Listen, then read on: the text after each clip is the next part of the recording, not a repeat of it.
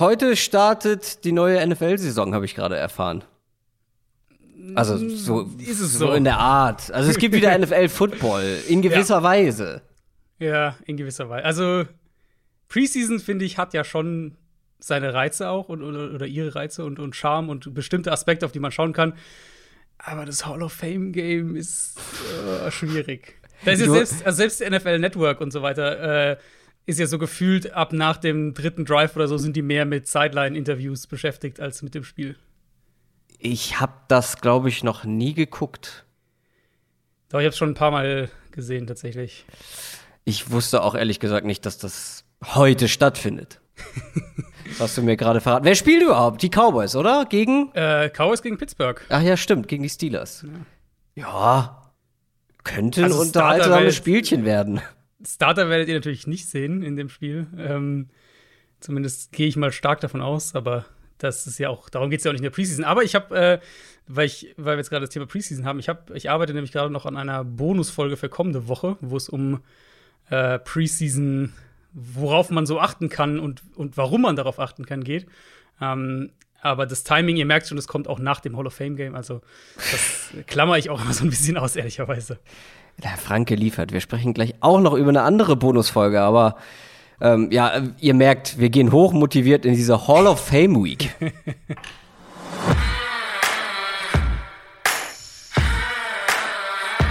Down, Set, Talk. Der Football-Podcast mit Adrian Franke und Christoph Kröger.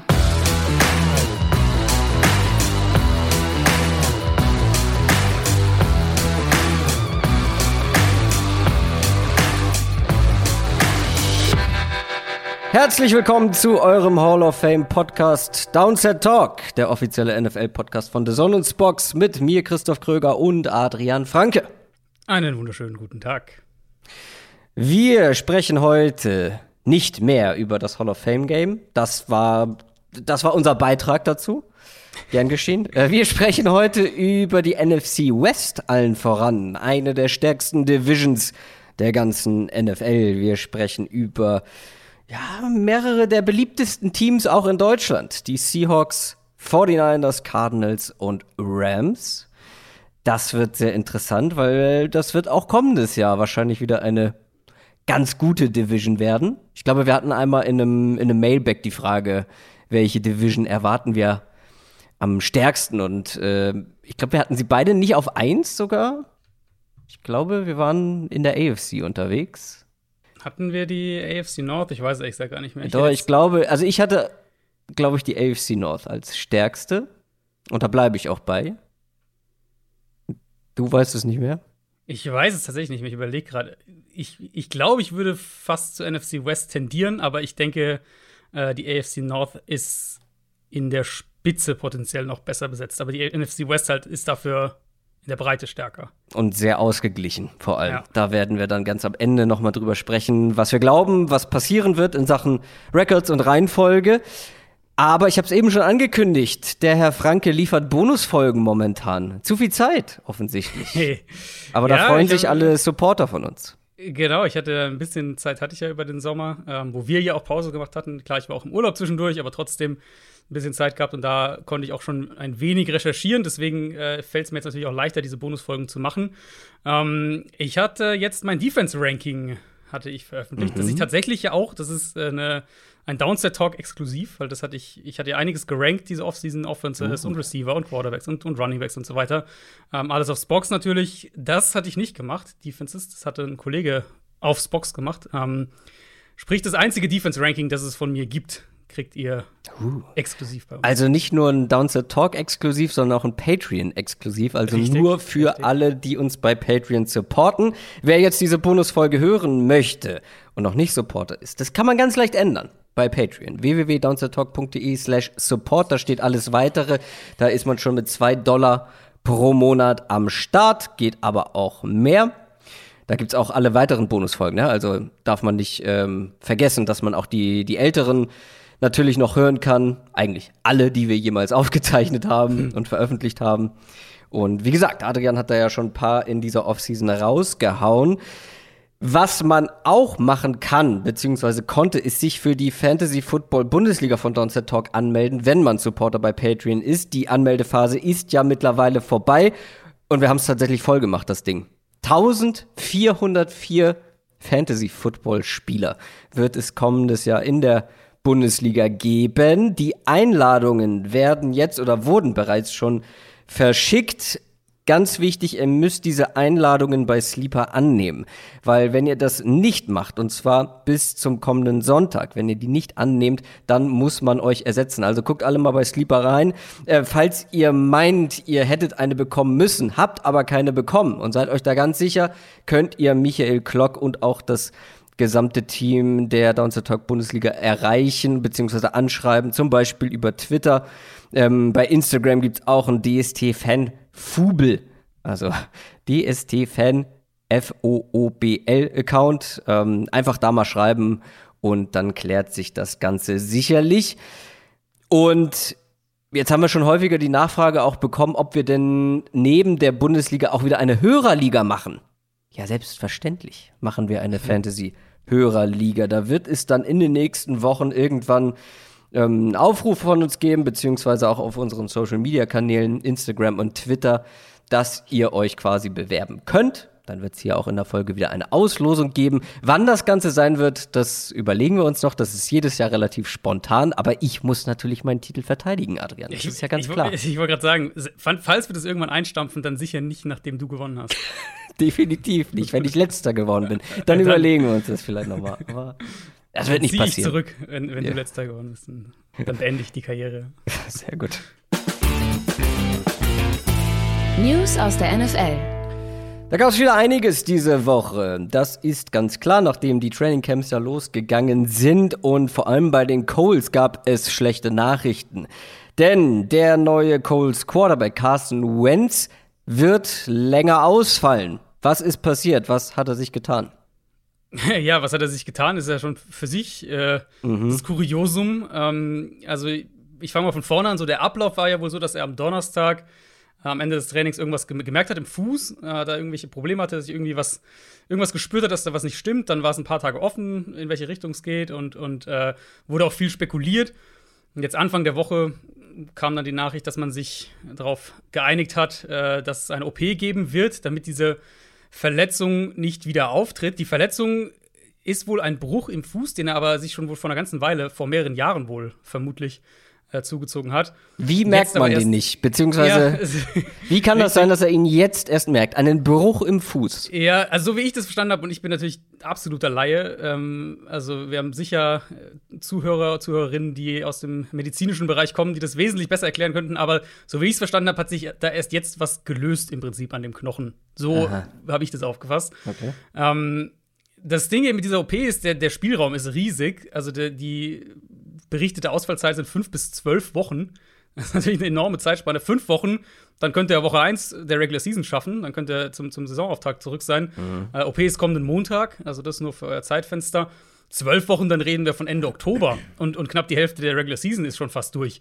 Ähm, das dann, was natürlich auch wieder Auswirkungen auf den ganzen Trade hätte, weil äh, wir hatten das ja damals auch relativ ausführlich besprochen. Die Eagles, die bekommen nur mhm. einen Erstrunden-Pick aus diesem Trade, wenn er entweder 75% des Snaps spielt, Carson Wentz, oder äh, falls Wentz 70% spielt und die Colts die Playoffs erreichen. Also ähm, 75% würde natürlich schon ziemlich eng werden, wenn er wirklich jetzt 10, 11, 12 Wochen ausfallen sollte. Ja. Ähm, genau. Und für ihn natürlich auch selbst keine Frage richtig bitter, weil er, weil er jetzt einfach wertvolle Trainingssnaps verliert und, und er braucht seine Mobilität für sein Spiel. Ist auch ganz klar. Wer weiß, wie lange er da dann noch eingeschränkt ist, wenn er zurückkommt.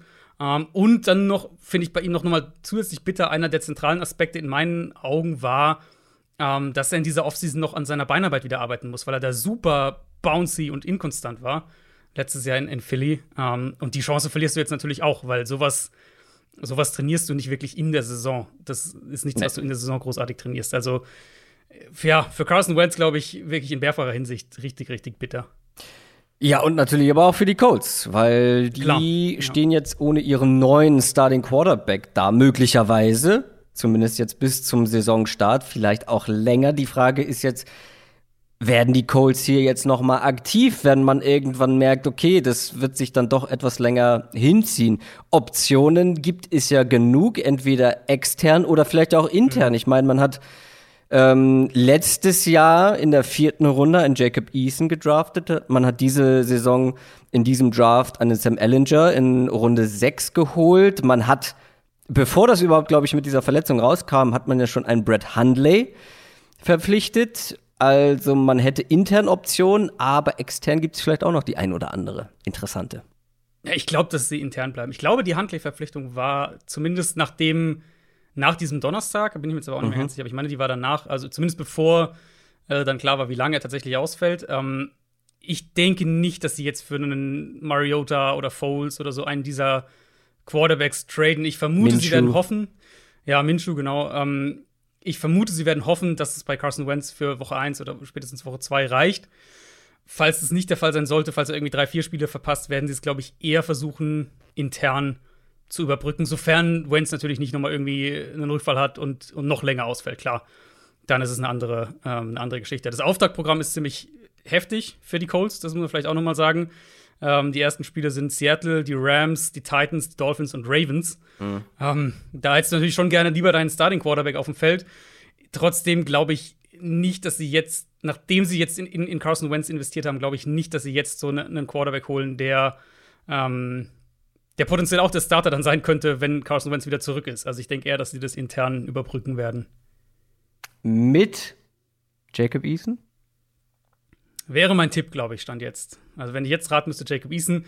Handley für mich ist halt, also bei Handley wissen wir relativ genau, dass der so eine Backup-Rolle und mal ein Spiel spielen, dass er das schon kann. Gerade mhm. auch, glaube ich, in der Offense ist das relativ leichter machbar als in, in manchen anderen Offenses in der NFL.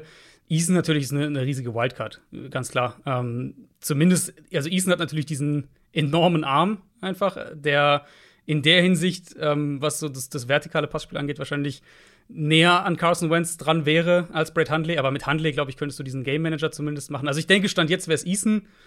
Ähm, falls Carson Wentz jetzt irgendwie fünf Spiele verpasst, könnte ich mir aber auch vorstellen, dass wir Brett Hundley sehen. Aber es war nicht die einzige schlechte Nachricht bei den Colts, denn auch der Star Offensive Lineman, Offensive Guard Quentin Nelson wird eine Weile ausfallen und kurioserweise mit einer ähnlichen wie, beziehungsweise gleichen Verletzung wie Carson Wentz. Ja, das war sehr, sehr merkwürdig, weil die ersten Berichte waren, ähm, und ich glaube, da, da entweder hat Frank Reich sie nicht so ganz klar ausgedrückt oder es wurde auch zumindest äh, dann anfangs falsch oder anders berichtet, ähm, wo es dann hieß, die gleiche Verletzung. Das mhm. ist dann mhm. relativ schnell wieder geswitcht in eine ähnliche Verletzung. Mhm. Ähm, er wird die gleiche OP wohl wie Carson Wentz bekommen, ich glaube, einen Tag später und auch eher dementsprechend fünf bis zwölf Wochen Pause. Es ist wohl kein alter Bruch bei Quentin Nelson, so wie ich das verstanden habe, sondern irgendwie eher so eine Art Anomalie, die er wohl schon immer hatte. Ähm, trotzdem, also völlig verrückter Zufall, überhaupt keine Frage. Und jetzt, je nachdem, wie Quentin Nelson, wie lange der ausfällt, diese linke Seite, die könnte jetzt schon ziemlich wackelig sein, wenn, wenn da ähm, ja. Eric Fischer natürlich auch erstmal nicht dabei ist. Das, ja, da reden wir dann schon wieder von einer ganz anderen Situation in dieser. Reden wir von Sam Tevy. Ja, von dem sowieso, das ist schon schlimm genug. Ähm, aber wenn dann auch noch Nelson fehlen sollte, dann ist es potenziell noch mit Backup-Quarterback. Ähm, mm. Ja, das ist dann schon mal eine ganz wackelige Angelegenheit. Scheiße am Fuß im wahrsten Sinne des Wortes bei den Colts. Besser läuft's für Nick Chubb, denn der hat ordentlich abgeräumt, der Running Back der Cleveland Browns, der hat einen neuen Vertrag unterschrieben. Ganz genau, wäre in das letzte Jahr seines Rookie-Vertrags gegangen und an sich kann man sich relativ einfach herleiten, ähm, wenn die Browns ihn dieses Jahr hätten einfach ausspielen lassen und dann nächstes Jahr den Franchise-Tag gegeben hätten, dann würden wir so ganz grob von 14, 15 Millionen sprechen für diese beiden Jahre. Also Capit dieses Jahr sind 4, ich glaube 4,8 Millionen oder was in der Richtung und dann halt der Franchise-Tag obendrauf. Mhm. Stattdessen würde sie jetzt rein aus Caps Sicht gerechnet mit dem neuen Vertrag, soweit wie ich ihn bisher gesehen habe, ähm, komplett habe ich war noch nicht da, äh, aber soweit ich ihn gesehen habe, würde es sich rund 18 Millionen Dollar kosten, falls sie ihn nach der übernächsten Saison entlassen würden. Ähm, sprich, was sie im Prinzip machen, ist Chubb ein bisschen mehr Geld garantieren natürlich, klar, etwas mehr langfristige Sicherheit geben, als es mit dem Franchise Tag der Fall wäre. Dafür kommen sie halt schon nach 2022 und erst recht nach 2023 dann finanziell gesprochen sehr gut aus dem Vertrag raus. Chubb auf der anderen Seite natürlich ähm, einerseits mehr Sicherheit, Garantien, hat nun den, den sechsteuersten Running Back Vertrag ist jetzt insgesamt vom äh, vom durchschnittlichen Jahresgehalt. Und selbst wenn er regulär den Deal ausspielt, würde er Free Agent werden, wenn er, ich glaube, 30 ist, 29 oder 30 ist. Also für beide Seiten, ähm, glaube ich, ist das, echt, ist das echt in Ordnung, der Deal. Ich, man hätte auch für einen Nick Job vielleicht etwas mehr erwarten können. Ja, aber ich finde, der Trend geht schon ein bisschen in die Richtung. Also diese brutalen Running Back Verträge wie Zeke Elliott und so weiter, die Todd Gurley.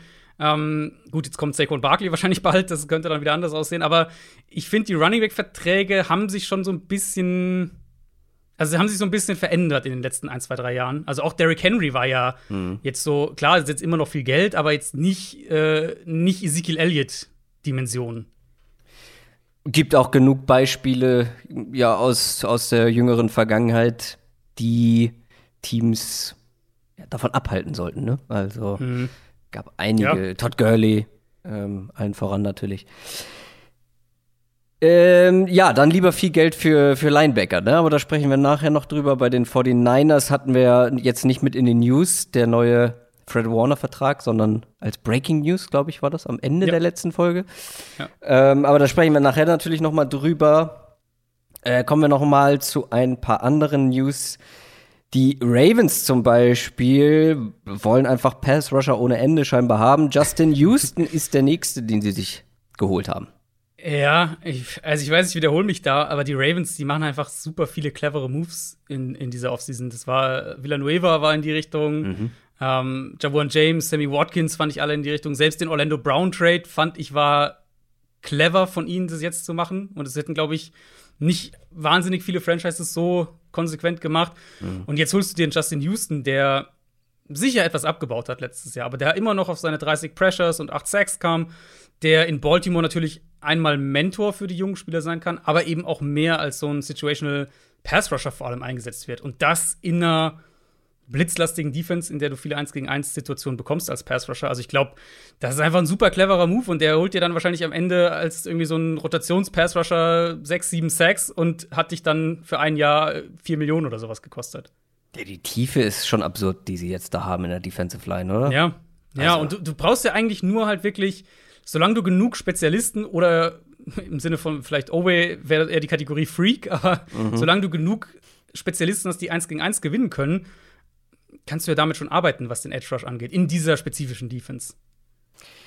Die New Orleans Saints brauchten unbedingt einen Wide Receiver nach dem Ausfall von Michael Thomas und haben einen Running Back geholt, Devontae Freeman. Ja, ähm, na, letztes Jahr kaum gespielt, nur fünf Spiele für die Giants hat er eine Knöchelverletzung, war auch auf der Covid-19-Liste. Entsprechend natürlich recht wenig Risiko, ein Jahresvertrag, der maximal dreieinhalb Millionen Dollar kosten kann. Falls er noch mal fit wird, ist es als Runner, glaube ich, eine ganz gute Ergänzung zu mhm. Kamara und, und Latavius Murray. Aber ähm, hat mich schon auch ein bisschen gewundert, dass sie da jetzt noch mal Ressourcen reinstecken, muss ich auch sagen. Ja, weil er die ganz klare Nummer drei wäre. Ja, also sie brauchen eigentlich da, das ist eigentlich der Teil, wo sie keine Leute mehr brauchen. Die Packers waren auch noch mal aktiv und haben sich Offensive, Offensive Tackle Dennis Kelly geholt. Ja, manchmal hast du echt diese ultrasoliden Verpflichtungen, finde ich, einfach Ende Juli, Anfang August noch, ganz spät im Jahr. Ähm, da zählt auch ein Justin Houston für mich rein. Wir hatten letzte Woche Brian Poole, wir hatten Malik Hooker mit dabei. Und Dennis Kelly fällt auch so ein bisschen in diese Kategorie für mich. Äh, da habe ich gar nicht so ganz verstanden, warum der so lange auf dem Markt war.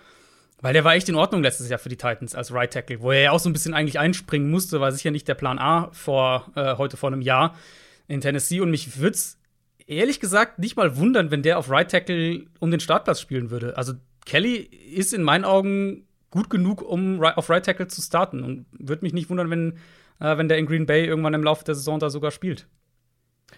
Und letzte News geht, be beziehungsweise kommt aus Minnesota. Und zwar dreht sich diese News um einen ehemaligen First-Round-Pick.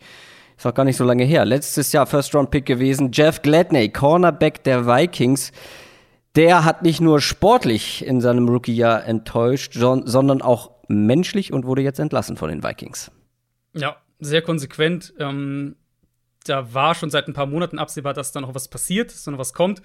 Jetzt wurde er tatsächlich wegen Körperverletzung angeklagt. Er soll da gegenüber einer ehemaligen ähm, Partnerin, Freundin, Lebensgefährtin gewalttätig gewesen sein. Ähm, letztes Jahr war er ja wirklich über weite Strecken auch, äh, oder hat auch hat viel gespielt für die Vikings. Ähm, wurde im April aber festgenommen und war seitdem auch nicht mehr beim Team. Und ja, dann haben die Vikings jetzt klar gesagt, häusliche Gewalt, da ziehen wir eine klare Linie, äh, haben ihn entlassen. Mhm. Gerichtstermin steht natürlich noch aus, also wie das dann juristisch weitergeht, das wird sich noch zeigen. Und sind wir ehrlich, wenn er da freigesprochen werden sollte, dann wird er wahrscheinlich bei irgendeinem anderen Team noch mal eine Chance kriegen als ehemaliger Erstrundenpick. Aber die Vikings zumindest mal mit einem mit einem klaren Statement in dem Fall. Ja. Bisher, jetzt mal rein sportlich gesprochen, ähm, da hattest du ja relativ große Hoffnung ja. in den jungen Mann. Aber daraus wird jetzt erstmal nichts. Wir kommen nach den News zur NFC West. Oh, falscher Knopf. Der ist richtig. NFL Preview. Ah, die Verdrücker häufen sich. Letzte du hast letzte Woche die Bills, du hast letzte Woche, gell? Ja, letzte Woche habe ich aus Versehen meine, meine Bills, äh, meine erfolgreiche Bills Bold Prediction eingespielt ei, als ei, Wiederholung. Es geht dahin. Diesmal wollte ich die News nochmal abfeuern. Das ist natürlich auch Quatsch, denn wir gucken in die Zukunft. Wir haben eine Division Preview auf dem Programm. Wie gesagt, die NFC West, die 49ers, die Cardinals, die Rams und die Seahawks. Wir gehen wieder von unten nach oben. Und auch wenn das eine der besten Divisions der NFL war, gab es ein schlechteres Team, ein Team, was keinen positiven Rekord hatte. Zwischendurch sah es ja so aus, als würden hier alle Teams einen positiven Rekord am Ende des Jahres haben können. So war es dann letztendlich nicht. Die 49ers sind 6 und 10 gegangen, nachdem man, ja, mal wieder, muss man ja fast sagen, eine verletzungsverseuchte Saison hinter sich gebracht hat. Jetzt gibt es einen neuen Angriff in diesem Jahr und vielleicht sogar ja mit einem neuen Quarterback. Das ist noch nicht so ganz klar. Auf jeden Fall hat man hochgetradet im Draft, um Trey Lance zu bekommen an Position 3. Vielleicht nochmal so zur Erinnerung. Sehr athletischer Quarterback, krasser Arm, sehr beeindruckende Tools, aber auch noch sehr, sehr unerfahren mit einer sehr geringen Sample Size, auch im College, dann auch noch gegen eher schwächere Konkurrenz. Deshalb auch in gewisser Weise noch eine große Wildcard und vor allem was man so hört, ist, dass Jimmy Garoppolo, der ist auch noch da, ähm, nach wie vor Starting Quarterback der 49ers ist. Was glaubst du, wenn du Prozente, ähm, das in Prozenten ausdrücken möchtest, wer ist in Woche Nummer 1 der Starting Quarterback in San Francisco? ist eine heiße Diskussion, gell, die auch mhm. auf, auf, Twitter viel, viel abgeht mittlerweile, jetzt spätestens seit Training Camp Start. Ich habe nach dem Draft gesagt, dass es Trey Lance sein wird und ich bleibe auch dabei. Ähm, du hast natürlich recht, Shanahan ist sehr deutlich in seinen Aussagen. Äh, hier, mhm. Garoppolo ist der Starter. Er hat auch letzte Woche auch gesagt, hier, es gibt kein offenes Duell und so weiter. Lance ist der Backup, Garoppolo ähm, ist der Starter. Trotzdem kriegen wir ja jetzt schon die ersten Einheiten irgendwie, wo Trey Lance mal hier und da mit der ersten, mit der Offensive Line, der Starting Offensive Line trainiert oder hinter der Offensive Line spielt. Für mich ändert das, diese Aussagen ändern für mich nichts. Ähm, ich sehe das aus verschiedenen Gründen, dass, dass ich, oder ich bleibe dabei aus verschiedenen Gründen, dass Trey Lance der Starter sein wird. Also einmal haben sie extrem viel in ihn investiert natürlich. Und ich mhm. Denke nicht, dass sie dieses Investment erstmal ein Jahr auf der Bank lassen wollen und so natürlich auch, darf man ja auch nicht vergessen, ein Jahr von seinem Rookie-Vertrag verstreichen lassen. Ähm, und die Chiefs haben auch viel in Patrick Mahomes investiert und hochgetradet. Ist richtig.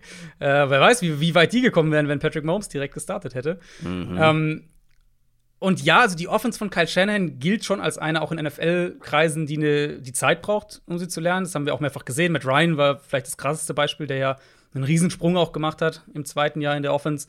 Mhm. Aber mit Lance hast du eben die Möglichkeit, ihm diesen Übergang deutlich zu erleichtern, indem du seine Athletik, seine Qualitäten als Runner auch stark mit in die Offense einbaust, was natürlich also sowieso Teil des Plans sein sollte, wenn du ihn draftest.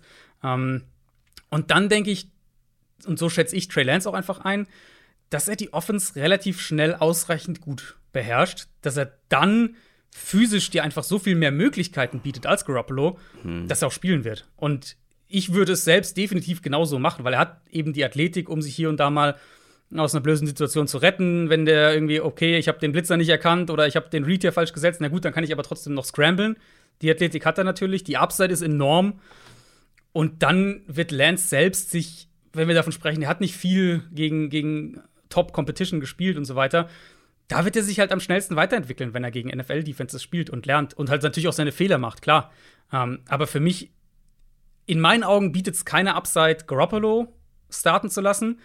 weil ich finde, selbst wenn wir davon sprechen, es geht darum, Lance zu entwickeln und so weiter, ähm, glaube ich, dass er mehr davon profitiert, wenn er spielt, als wenn er jetzt ein Jahr oder ein halbes Jahr oder wie lange auch immer auf der Bank sitzt und, und zuschaut. Ich glaube nicht, dass er in Woche 1 starten wird. Glaube ich nicht. Sehr gut. Ich, ich weiß, also viele, du hast, du hast dich jetzt ja. mal wieder um die Prozente gedrückt. Okay, ja, warte, ich sag, ich gehe, ich sag äh, 80 Prozent. Ich gehe 80 Prozent Trey Lance. ich hab's mir genau andersrum aufgeschrieben. Woche 1, Woche 1. Also, kann natürlich sein. Das hängt, alles wird davon abhängen, wie schnell wird Trey Lance diese Offense draufbekommen, wie ja. schnell ähm, bekommt er das Vertrauen von Shanahan und dem Coaching-Staff. Genau. Das kann natürlich sein, dass er das in der kurzen Zeit bekommt, dass er so schnell diese Offense lernt, dass er in Woche 1 oder dass Shanahan in Woche 1 sagt, jo, der Junge ist soweit. Ich glaube aber nicht so richtig dran, dass das der Fall sein wird, weil du hast gerade so schön gesagt, ähm, Lance hat in deinen Augen das Potenzial, diese Offense schnell draufzukriegen. Jimmy Garoppolo kennt sie schon und du hast Stand jetzt eine gewisse Baseline mit Garoppolo. Mhm. Ich glaube nicht, dass sie das mit Trey Lance überstürzen werden, weil wir reden ja auch immer wieder darüber, dass was das mit einem mit dem Kopf eines jungen Quarterbacks machen kann, wenn er dann ins kalte Wasser geworfen wird ja, und dann erstmal Ja, aber da würde ich da würde ich widersprechen, weil ich finde zwei oder zwei Punkte sind da finde ich maßgeblich. Einmal, wenn der halt hinter eine shitty offensive line geworfen wird, was so ein bisschen die Gefahr für für Justin Fields in Chicago ist dieses Jahr. Ja. Ähm, und oder wenn er zu einem miesen Playcaller kommt. Und beides ist in San Francisco halt nicht der Fall. Also die das Line stimmt. ist gut und der Playcaller ist einer der zwei, drei besten in der Liga. Ja. Deswegen glaube ich, die Gefahr besteht nicht so wirklich. Und mein Gegenargument wäre dann eben, du gewinnst in meinen Augen nichts, wenn Garoppolo startet. Weil, also die Niners mit naja, Garoppolo vielleicht sind Spiele. Ja, okay, aber die Niners sind für mich mit Garoppolo kein Super Bowl-Contender dieses Jahr. So stark mhm. sehe ich sie nicht. Da sehe ich in mhm. der NFC und insgesamt sehe ich da einfach doch mindestens sieben, acht Teams eine, eine Stufe besser. Ähm, mit Lance hast du halt die Upside. Also mit Garoppolo gewinnst du mehr Spiele wahrscheinlich dieses Jahr, das könnte ich mir auch vorstellen. Mhm. Aber dann reden wir halt davon, dass du irgendwie zehn oder elf gewinnst und dann ein, vielleicht, vielleicht ein Playoff-Spiel oder wenn überhaupt ein Playoff-Spiel gewinnst. Mit Trey Lance ist ja die Upside viel, viel höher. Und der Profit sozusagen, ihn jetzt spielen zu lassen, ist in meinen Augen perspektivisch gesehen auch wesentlich höher. Deswegen Absolut. Also, solange, du hast den, den kritischen Punkt hast du gesagt, solange Shanahan ihm vertraut, dass er die Offense ausreichend gut kann. Ja. Und das ist natürlich, ne, also das ist einfach nur meine Einschätzung, wie ich Trey Lance einschätze, ähm, dass ich denke, dass er das hinkriegt. Aber solange er das hin hinkriegt, gibt es für mich keinen plausiblen Grund, warum er nicht spielen sollte. Und, aber ich weiß auch, dass du bist auf jeden Fall auf der Seite der Mehrheit da, weil die meisten Leute, glaube ich, sind eher ähm, der Meinung, dass Garoppolo Woche 1 spielt wie gesagt, ich glaube, Woche 1, Woche 2, Woche 3 und nach Woche 4 wird es den Wechsel geben, weil da hat man gegen die Packers verloren. ähm, ist natürlich alles hypothetisch, aber wie gesagt, ich bin mir relativ also Stand jetzt bin ich mir relativ sicher, dass Garoppolo in Woche 1 starten wird. Ich bin gespannt, wie das Ganze ausgehen wird. Aber du hast jetzt auch schon einige der Umstände angesprochen. Mit der Line, mit dem Playcaller, aber auch den 49ers insgesamt. Lass uns das mal einzeln durchgehen, weil egal wer da dann auf Quarterback spielen wird, wie sind die Umstände? Das ist für beide wichtig. Ähm, es gibt auf jeden Fall offensiv, glaube ich, schlechtere Umstände. Du hast die Offensive Line angesprochen, gucken wir gleich drauf ich würde natürlich gerne bei den 49ers erst mit dem Run-Game anfangen, weil das wird auch wieder natürlich ein großer Fokus sein. Ähm, nee, komm, machen wir die Line zuerst, weil die ist natürlich auch ein großer Bestandteil des, des Run-Games. Und gerade diese Line bei den 49ers. Man hat jetzt mit Trent Williams für unglaublich viel Geld verlängert, dem äh, Offensive Tackle. Sehr teuer, aber halt auch einer der absolut besten Tackles der Liga. Mike McGlinchey auf der anderen Seite ist vielleicht nicht so ein kompletter Tackle wie Trent Williams, aber gerade was ähm, das Run-Blocking angeht, ist er ganz mhm. weit vorne mit dabei. Dann hast du mit Tomlinson einen relativ konstanten Guard. Auf Center gibt's jetzt neu mit dabei in der Line Alex Mack. Den kennt Shannon, beziehungsweise die beiden kennen sich schon aus Atlanta. Auch er vor allem im Run-Blocking ganz gut. Vor allem kennt er natürlich auch das Run-Game, was Shanahan bevorzugt. Ja. Und jetzt ist die Frage, ein ja, mehr oder weniger offener Posten ist der Right Guard Posten. Da mhm. hat man jetzt einen Zweitrunden-Pick investiert mit Aaron Banks. Glaubst du, der hat da auch schon direkt Chancen zu starten? Ich kann es mir schon vorstellen. Also Aaron Banks hat mich ehrlicherweise auch ein bisschen gewundert, dass er so hoch gegangen ist, aber dann wird Shanahan der Meinung sein, der äh, passt sehr gut in unsere Offense. Ähm, ich glaube schon, weil Right Guard war ja schon so ein bisschen der eine Problemspot letztes Jahr, würde ich so sagen. Center war jetzt nicht schlecht mit, mit, äh, mit Garland, aber ähm, Alex Mack natürlich, wie du gesagt hast, kennt die Offense in- und auswendig. Hat ja auch, ich glaube auch in Cleveland, der auch schon unter Shanahan gespielt. Ähm, der Right Guard Spot eben war so ein bisschen die, die größte Schwachstelle, würde ich schon sagen. Und insofern ist dann immer die Tür, wenn dann kein, kein, äh, kein Plug-and-Play-Starter geholt wird in der Free Agency, ist da immer die Tür offen. Ob das jetzt dann Brunskill wird oder Kilemete oder halt eben äh, Aaron Banks, der Rookie. Ich glaube, er hat eine legitime Chance, die, sich diesen Startplatz über den Sommer jetzt zu holen. Und dann unterm Strich sollte das eine ja, wieder sehr gute Line sein, ja. je nachdem, wie gut dann dieser Right Guard Spot ist. Aber die restlichen Positionen sind ja gut besetzt. Ja, teilweise also sehr, hast, sehr gut. Genau, du hast, du hast wahrscheinlich eines der boah, drei, vier besten Tackle-Duos insgesamt. Klar, Trent mhm. Williams ist da der, der das Zugpferd sozusagen, aber, aber McClinchy ist ja absolut auch kein schlechter. Ähm, also auf jeden Fall ein, ein, ein Top 5 Tackle-Duo, würde ich mal sagen. Ähm, Center ja, gehe ich mit, was du gesagt hast. Run, im, im Run-Blocking wissen wir definitiv, dass Alex Mack das kann. Pass Protection hatte er jetzt schon ein bisschen abgebaut, aber auch da finde also ist er immer noch okay und, und Left Guard ist, ist in Ordnung. Right Guard, wie gesagt, Competition wird aber tendenziell, denke ich, auch besser sein als letztes Jahr. Also, das sollte eine, eine gute bis sehr gute Line sein. Und das spielt natürlich den Running Backs in die Karten. Da hat man auch wieder was getan wie gefühlt jede Offseason bei den 49ers in den letzten Jahren. Ja. Äh, diesmal waren es zwei Draft-Picks mit Trey Sermon und Elijah Mitchell. Trey Sermon hier natürlich der wichtige Name, war eigentlich vorm Draft nur mein Top 8 Back, aber mhm. das könnte natürlich ein Match made in heaven sein, ähm, wenn sich Shanahan seinen eigenen Running Back im Draft aussucht. Ich habe noch mal in meine Notizen geschaut und da habe ich das Ganze überschriftet mit schwerste Analyse dieser ganzen Draftklasse, weil Trace Sermon, der ist von Oklahoma zu Ohio State transferiert worden und ist dann in den letzten Spielen der Saison so richtig aufgedreht, hat da mehrere Rekorde gebrochen und so weiter.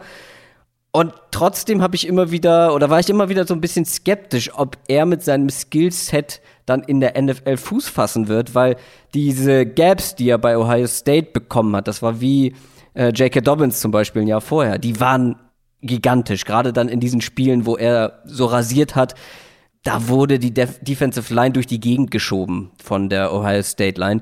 Und das war natürlich dann relativ easy.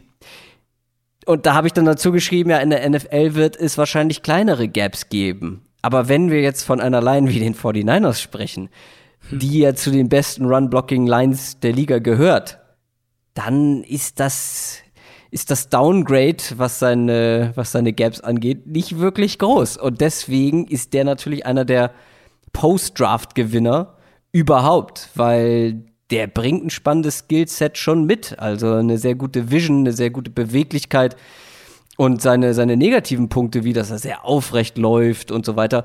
Ähm, ja, und halt eben diese Gaps auf jeden Fall auch braucht, um ins Rollen zu kommen.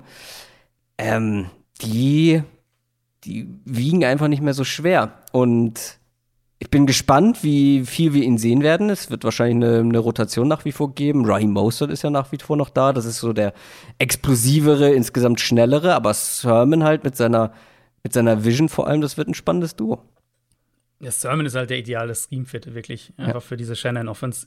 Ich meine, wir haben es ja nach dem Draft schon ein bisschen angesprochen. Ich verstehe es trotzdem nicht so ganz, warum sie zwei Picks da reinstecken. Zumal ich ja. halt sagen würde, Elijah Mitchell ist auch ein guter Scheme-Fit. Und mir persönlich hätte ehrlich gesagt Mitchell in Runde 6 gereicht, um dieses Backfield zu ergänzen, weil ich finde, Raheem Mostert ist eigentlich der perfekte Back für diese Offense. Also klar, mhm. der hat das Verletzungsproblem und so weiter immer wieder mal gehabt, aber in meinen Augen, in dieser, in dieser Offense, diese primär Outside-Zone-Offense, ähm, wo es darum geht, einen klaren Read zu setzen und dann schnell vertikal zu attackieren, da ist Ray Mostert für mich einer der besten Backs in der Liga aktuell für diese Art Offense. Und das sehen wir ja auch regelmäßig, wenn er fit ist, dass er dann diese 30, 40, 50 Yard Runs drin hat, weil er halt gut seine Reads liest und halt eine unfassbare Beschleunigung hat. Also ich weiß nicht, ob, ob, äh, ob irgendein Back in der Liga aktuell da mithalten kann, ehrlicherweise. Ähm, deswegen hätte ich halt eher da gedacht, eine, eine Ergänzung an Tag 3, okay. Elijah Mitchell, Runde 6, passt. Gut, Shannon hat halt seine Vorliebe für Running Backs, das ist halt einfach so. Ähm, und Sermon wird sicher auch seine Rolle haben. Also so ist es nicht in der Offense. Der wird auf jeden Fall seine Rolle haben. Für mich trotzdem, so sehr ich glaube, dass Sermon sehr gut in, schematisch in die Offense reinpasst, wird es für mich schwer, einen Back als einen besseren Fit zu bezeichnen als, äh, als Raheem Mostert. Ja, absolut fair. Also, aber wie du schon gesagt hast, Raheem Mostert ist auch oft ausgefallen und ja. Shanahan nutzt ja auch gerne einfach mehr als ein Back. Das ja, gut, da haben sie ja jetzt, äh, sie haben ja auch noch Wayne Goldman, also sie haben ja, ähm, ja, sie haben ja diverse, diverse Optionen. Jeff Wilson ist auch noch da, aber ja. da würde ich schon einen Trey Sermon bevorzugen, glaube ich, gegenüber den beiden genannten. Die Nummer ja. zwei dann. Ich glaube ja, auch, dass er die Nummer zwei wird. Ja, ja relativ schnell. Ich auch. Muss er auch. Dafür, dass man ja einen hoch gepickt hat. Relativ hoch gepickt hat, ja. ja. Also, ähm, ich glaube schon, dass er da die Nummer zwei wird. Gucken wir auf die restlichen Parts der Offense. Äh, ich habe gesagt, der Fokus wird natürlich auch ähm, zu großen Teilen auf das Run-Game, ähm, auf dem Run-Game liegen, aber es wird sich auch wieder wahrscheinlich sehr viel generell rund um die Line of Scrimmage abspielen, auch was das was das Passing Game angeht, weil wenn wir mal gucken, du hast einen Brandon Ayuk, du hast einen Debo Samuel, das sind jetzt keine Deep Threats, das sind eher Yards After Catch Receiver, beide sehr gut in dem, was sie können mit ihren Skillsets. Aber dann auch noch ein George Kittle dazu. Ich habe noch mal geguckt. Keiner von den dreien hat ein Average Death of Target von mehr als 10 Yards. Also es spielt sich schon alles relativ ja. nah dran ab. Ähm, und jetzt ist natürlich die Frage, wird sich das verändern? Mit Garoppolo bestimmt nicht, aber was ist, wenn Trey Lance reinkommt, der natürlich den viel stärkeren Arm hat? Wird man dann weiter werfen? Wenn ja, auf wen? Weil wer ist dann der Receiver wie vor zwei Jahren war das ja bei dem Super Bowl Run ein Emmanuel Sanders, der dann mhm. derjenige war, der auch mal ein paar längere Bälle gefangen hat. Da gibt es einen Richie James, da gibt es jetzt einen Travis Benjamin zum Beispiel. Hast Stimmt, du da irgendwen ja. im Auge, der vielleicht so die, ja, die etwas tiefere Receiving-Rolle übernehmen kann? Also ich glaube schon, dass das gerade auch Ayuk das machen könnte mehr, wenn er also letztes Jahr war ja einfach das Thema, dass er viel Nummer 1 sein musste, weil, weil Kittel, mhm. ich glaube, acht Spiele gemacht hat, die Samuel mhm. hat noch mehr verpasst. Ähm, dadurch war er ja häufig diese Nummer 1, dieses Nummer 1 Target, hat ja auch die, die meisten Targets gehabt im Team, 93, die meisten Catches gehabt. Insofern glaube ich, wenn die alle drei fit sind, dann wird mhm. einmal wird Ayuks Rolle deutlich leichter für ihn selbst, aber auch könnte ich mir vorstellen ein bisschen anders. Und ich denke auch, dass die Offense vertikaler äh, werden würde, wenn sie dann den Quarterback irgendwann wechseln. Was natürlich, was natürlich absolut richtig ist, sie haben quasi keine Tiefe dahinter. Also so ein mhm. Jalen Hurt, wo manche, glaube ich, auch auf den Breakout noch hoffen. Ähm, auch schon etwas länger. Auch schon seit einer Weile, ja. Hat natürlich auch mit Verletzungen zu tun gehabt. Ich könnte mir ja sogar vorstellen, dass Austin Watkins als undrafted Free Agent am Ende des Teams schafft, aber das ist natürlich keiner, der jetzt irgendwie eine tragende Rolle direkt einnimmt. Zweiter Titan-Spot ist ja auch so ein bisschen ein Thema, nachdem mhm. Jordan Reed seine Karriere beendet hat. Und Kendrick Bourne, der letztes Jahr immerhin die zweitmeisten Targets hatte nach Ayuk, der ist in der Free Agency gegangen nach New England. Also wahnsinnig viel Tiefe dahinter ist nicht. Gleichzeitig muss man natürlich auch bei den Niners sagen, dass sie extrem viel 21-Personell spielen. Mit dem, äh, mit dem zweiten Back, in der Regel dem Fullback dann noch dazu. Ist grob ein, genau, Karl Juszczyk, ähm, ist grob ein Drittel ihre Offense-Snaps, glaube ich, waren, waren das insgesamt letztes Jahr mit, äh, mit zwei Bags, 22 Personal natürlich auch einiges gespielt. Ähm, und daran wird sich ja auch nichts ändern. Und daran wird sich auch nichts ändern, wenn Trey Lance spielt, weil dann denke ich, dass halt so ein Option-Run-Game noch mehr eine Rolle bekommt, vielleicht dann noch mehr kombiniert mit, mit Play-Action, ähm, mit vertikaleren Play-Action-Shots vor allem. Und da wird sich dann, glaube ich, auch an den Personnel-Groupings nichts ändern. Also die drei Receiver gleichzeitig sehen wir eh recht wenig auf dem Feld. Trotzdem würde ich auch dieses Jahr anprangern, dass die Tiefe jetzt sehr, sehr, sehr dünn ist, dann hinter den drei Top-Targets, wenn ich jetzt mal die, die beiden Receiver und Kittel nehmen. Ja, das hat man ja letztes Jahr gesehen, was dann passiert. Ne? Ja, also genau. ähm, Mo Sanu dürfen wir nicht unterschlagen. Stimmt. Wenn ich das richtig sehe, ist der auch noch mit ja. dabei. Sehe ich das richtig, dass Kevin White aktuell bei den 49ers ist? Vielleicht äh, ja, Training Camp-Kandidat. Äh, mhm. Aber würde ich jetzt auch keine. keine da glaube ich eher, dass Trent Sherfield tatsächlich noch eine Rolle bekommt, weil der ja. in Arizona zumindest immer so eine Nummer 4 äh, Option sein konnte.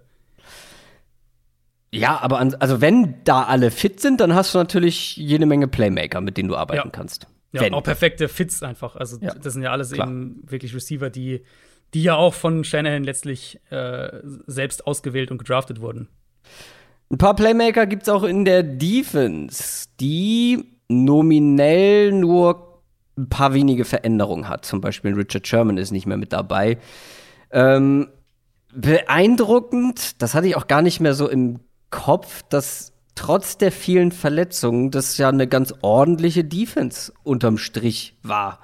Ähm, jetzt nicht so gut wie vielleicht das Jahr davor natürlich, aber man muss auch bedenken, Fred Warner und Eric Armstead waren die einzigen Starter, die wirklich 16 Spiele bestreiten konnten.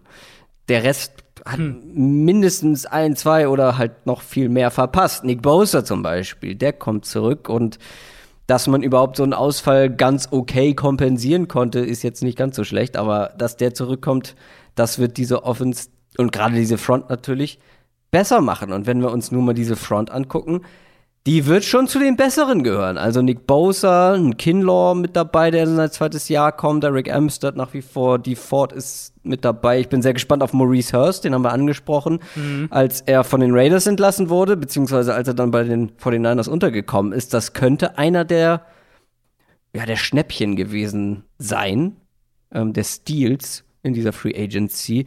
Und wenn wir bei der ganzen Front bleiben, dahinter halt den angesprochenen Fred Warner mit jetzt einem, einem teuren Vertrag, einem Greenlaw, der jetzt vielleicht nicht ganz so da anschließen konnte, wo er bei seiner Rookie-Saison aufgehört hat, aber trotzdem, diese Front sieht schon ordentlich aus. Ja, auf jeden Fall. Äh, Bosner muss natürlich erwähnen, dass der, äh, dass man da schauen muss, dass er wirklich bei 100% ist, aber er hat sich ja sehr früh verletzt, letztes Jahr Kreuzbandriss, mhm, äh, war es ja. ja bei ihm. Zweites Spiel, glaube ich. Zwei, ja, hatte ich auch. Also im September war er auf jeden Fall noch auf der Injured Reserve Liste schon. Insofern vom Zeitfenster her sollte das passen. Klar, Bosa und Armstead, die Säulen in der Defensive Line. Wenn Bosa fit ist, einer der dominanteren Pass-Rusher in der NFL. Ähm, ich würde dir in Teilen zustimmen. Ich glaube auch, dass die Front stark sein wird, aber ich habe schon trotzdem noch ein paar Fragezeichen. Also, mhm. sie verlieren halt Carrie Hyder, der mhm. letztes Jahr ziemlich gut war für sie. Javon Kinlaw hatte jetzt eine eher wackelige Rookie-Saison. Klar, da ist natürlich die Hoffnung, dass er im zweiten Jahr dann auch sich deutlich steigert, aber das ist ja letztlich auch eine Hoffnung, das wissen wir nicht. Ähm, die Ford, weiß ich jetzt nicht, wie viel man sich von dem noch erwarten möchte. Und dann reden wir halt schon so von, von Maurice Hurst potenziell als einer, der da einen, einen Impact haben kann. Ähm, also ja, ein Floor ist auf jeden Fall da im, im Pass Rush mit Bosa und Armstead. Und mit Warner haben sie vielleicht aktuell den besten Linebacker in der NFL. Aber um die drei herum, finde ich, gibt es schon ein paar Fragezeichen in der Front. Greenlaw hat auf jeden Fall auch gute Ansätze gezeigt. Da bin ich auch noch ein bisschen abwarten. Aber ich finde, du hast diese drei Säulen. Ähm, drumherum, vielleicht habe ich ein paar Fragezeichen mehr als manche anderen, weil das hat, ich hatte viel. Äh, als, als Spoiler, ich hatte die 49ers nicht in meiner Top-Defense-Ranking mit dabei. Mhm. Äh, ich hatte viel Nachfragen da bekommen. Ich glaube, mit am meisten, warum ich sie nicht dabei hatte. Und das war ein Grund dafür, ähm, dass ich halt sage, ich, ich glaube halt nicht, dass die Front so ultra dominant sein wird. Ähm, mhm dass es die Defense trägt. Ja, aber dann wird's. Also in meinen Augen sind die größeren Fragezeichen überall anders und ja genau als in genau der Front. Deswegen, also ich glaube die, die Front müsste halt ultra dominant sein, dass wir von einer Top Defense sprechen. Und da bin ich mir eben nicht ja, okay. sicher, ob wir das kriegen, weil also, ich, ich außer glaube, drei Leuten halt. Ich glaube, wenn alle fit sind, werden die schon recht gut sein. Also klar, du sprichst es bei Kinlaw an, aber der ist ja mit enorm viel Potenzial gekommen und gerade bei Defensive mhm. Tackles, die die in der Interior Defensive Line spielen, haben wir es ja häufiger gesehen, dass ja, selbst absolut. die Top Prospects nicht direkt einschlagen, sondern ein, zwei Jahre brauchen, um, um Fuß zu fassen und da steckt auf jeden Fall noch Potenzial drin. Es ist nicht garantiert, dass es abruft, ja. aber ansonsten, wenn Bosa fit ist, plus die anderen, finde ich, gibt es da schon einige, die auf dem Papier schlechter aussehen. Und ich habe meine Fragezeichen eher dann dahinter. Also ja, da, in der Secondary. Ja. Jetzt nicht unbedingt auf Safety mit Jack Risky Tart und Jimmy Ward bleibt da eigentlich alles gleich. Die waren vielleicht nicht so stark wie 2019, aber das gilt eigentlich für jeden in dieser Defense. Ähm, aber trotzdem eins der besseren Safety-Duos, würde ich mal sagen. Aber das Problem sehe ich auf Cornerback. Ich glaube, das ist relativ offensichtlich. Ich habe Sherman angesprochen. Klar, der war große Teile der letzten Saison verletzt, aber der ist weg. Akilo Witherspoon ist weg. Und beide wurden ja eigentlich nicht ersetzt. Und da sehe ich dann eher das Problem. Klar, du hast ähm, mit denen, die jetzt da sind, letzte Saison auf einem guten Level spielen können, aber dir fehlt jetzt die Qualität in der Spitze, die du mit einem Richard Sherman in Bestform hattest.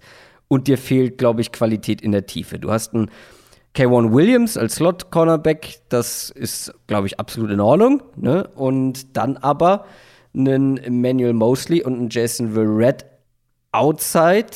Verrett ist, glaube ich, eine der besten Stories äh, der letzten Jahre nach dieser Verletzungsodyssee die der durchgemacht hat. Der fast, mhm. fast eine ganze Saison durchgespielt. Äh, und das ja auch wirklich gut. Aber da kannst du dich auch nicht zwingend drauf verlassen, dass der jetzt sämtliche ja. Verletzungssorgen hinter sich gelassen hat. Hoffen wir natürlich. Ähm, würden, glaube ich, alle gerne sehen. Aber wie gesagt, das ist ungewiss. Und dahinter, in der Tiefe, da gibt es einen Deontay Johnson, da gibt es zwei Rookies, die sie gedraftet haben. Das ist ein bisschen dünn und das limitiert natürlich auch die, die komplette Defense wenn wir über Upside sprechen, wenn wir über das genau. absolute Top-Niveau sprechen. Deshalb kann ich es total nachvollziehen, dass sie nicht zu den Top 10 Defenses gehören. Ähm, und das alles natürlich, das haben wir jetzt noch gar nicht gesagt, unter neuem Defensive Coordinator. Mhm, das darf man stimmt. ja auch nicht vergessen. Und wenn du das vorhin, so wie du es ganz am Anfang gesagt hattest, so viele Verletzungen gehabt, auch einen Bosa dann lange gefehlt, Sherman war lange raus. Ähm, dass sie trotzdem eine, eine, wirklich gute Defense hatten, ja. spricht ja auch für den Defensive Coordinator mit Robert ja. Sala, der, der, die natürlich an die Jets verloren haben als Head Coach. Stimmt. Ähm, ja. Das ist eine komplette Wildcard. Die Miko Ryans haben sie ja intern befördert. Der war die letzten drei Jahre Linebacker-Coach in San Francisco. Wissen wir einfach nicht. Also müssen wir, glaube ich, auch nicht groß spekulieren. Natürlich wird es irgendwo ähnlich sein, schätzungsweise wie Robert Sala, weil er die letzten Jahre unter Sala gearbeitet hat, aber genau wissen wir es einfach nicht. Ja, ähm, und auch was wir letzte Woche ja schon bei einem anderen äh, Coordinator-Wechsel besprochen hatten, Robert Sala war natürlich auch extrem gut im, im Play-Calling, was die Defense ja. angeht, ne? auch im ja. Timing. Ähm, generell das Spielgefühl, das hat ihn ja auch ausgezeichnet. Genau, ja, und du willst auch generell ja nie, ich glaube, das hat letzte Woche auch in der Art gesagt, äh, hat man es von den Titans vermute ich mal, war das die Titans Offensive Coordinator ja, stimmt, ja. Äh, Geschichte. Ähm, du willst ja auch nicht einen, einen, einen, dann als Coordinator einsetzen, der dann versucht, den davor zu kopieren, weil das wird ja nie mhm. funktionieren. Also natürlich kannst du dich irgendwo inspirieren lassen, aber wenn du versuchst, den eins zu eins zu kopieren, das wird wahrscheinlich nicht gut gehen. Ähm, insofern, das finde ich auch nochmal eine, eine Wildcard und dann die Cornerbacks. Also, du hast ja eigentlich alles gesagt. Verrett, das hat letztes Jahr gut funktioniert. Ähm, die Sorge natürlich irgendwo immer, inwieweit du dich darauf verlassen willst, dass er fit bleibt. Und jetzt müssen sie sich darauf verlassen, weil er ist der Nummer 1 Corner und es gibt keine wirkliche Alternative dazu. Also ich schätze mal, wir werden, ähm, werden Verrett und dann als Nummer 2 ähm, vielleicht sogar Ambry Thomas, den Rookie, bekommen, früher oder später. Aber also da ist, ist äh, Mosley für den Moment die Nummer 2, aber also da sehe ich auch keinen, der jetzt sich als Nummer 1 Corner aufschwingen wird. Insofern, ja. da brauchen sie auf jeden Fall Verrett fit. Und selbst dann ist Und selbst dann ist das kein, genau. kein Top-Cornerback-Trio. Genau. Egal, wer genau. da spielt. Also da ist sich auf jeden Fall die große Schwäche. Und deswegen, das meinte ich vorhin eben, wenn, wenn sie wirklich eine starke Defense wieder haben sollten, dann wird es, denke ich, sein, weil sie in der Front einfach ultra dominant sind.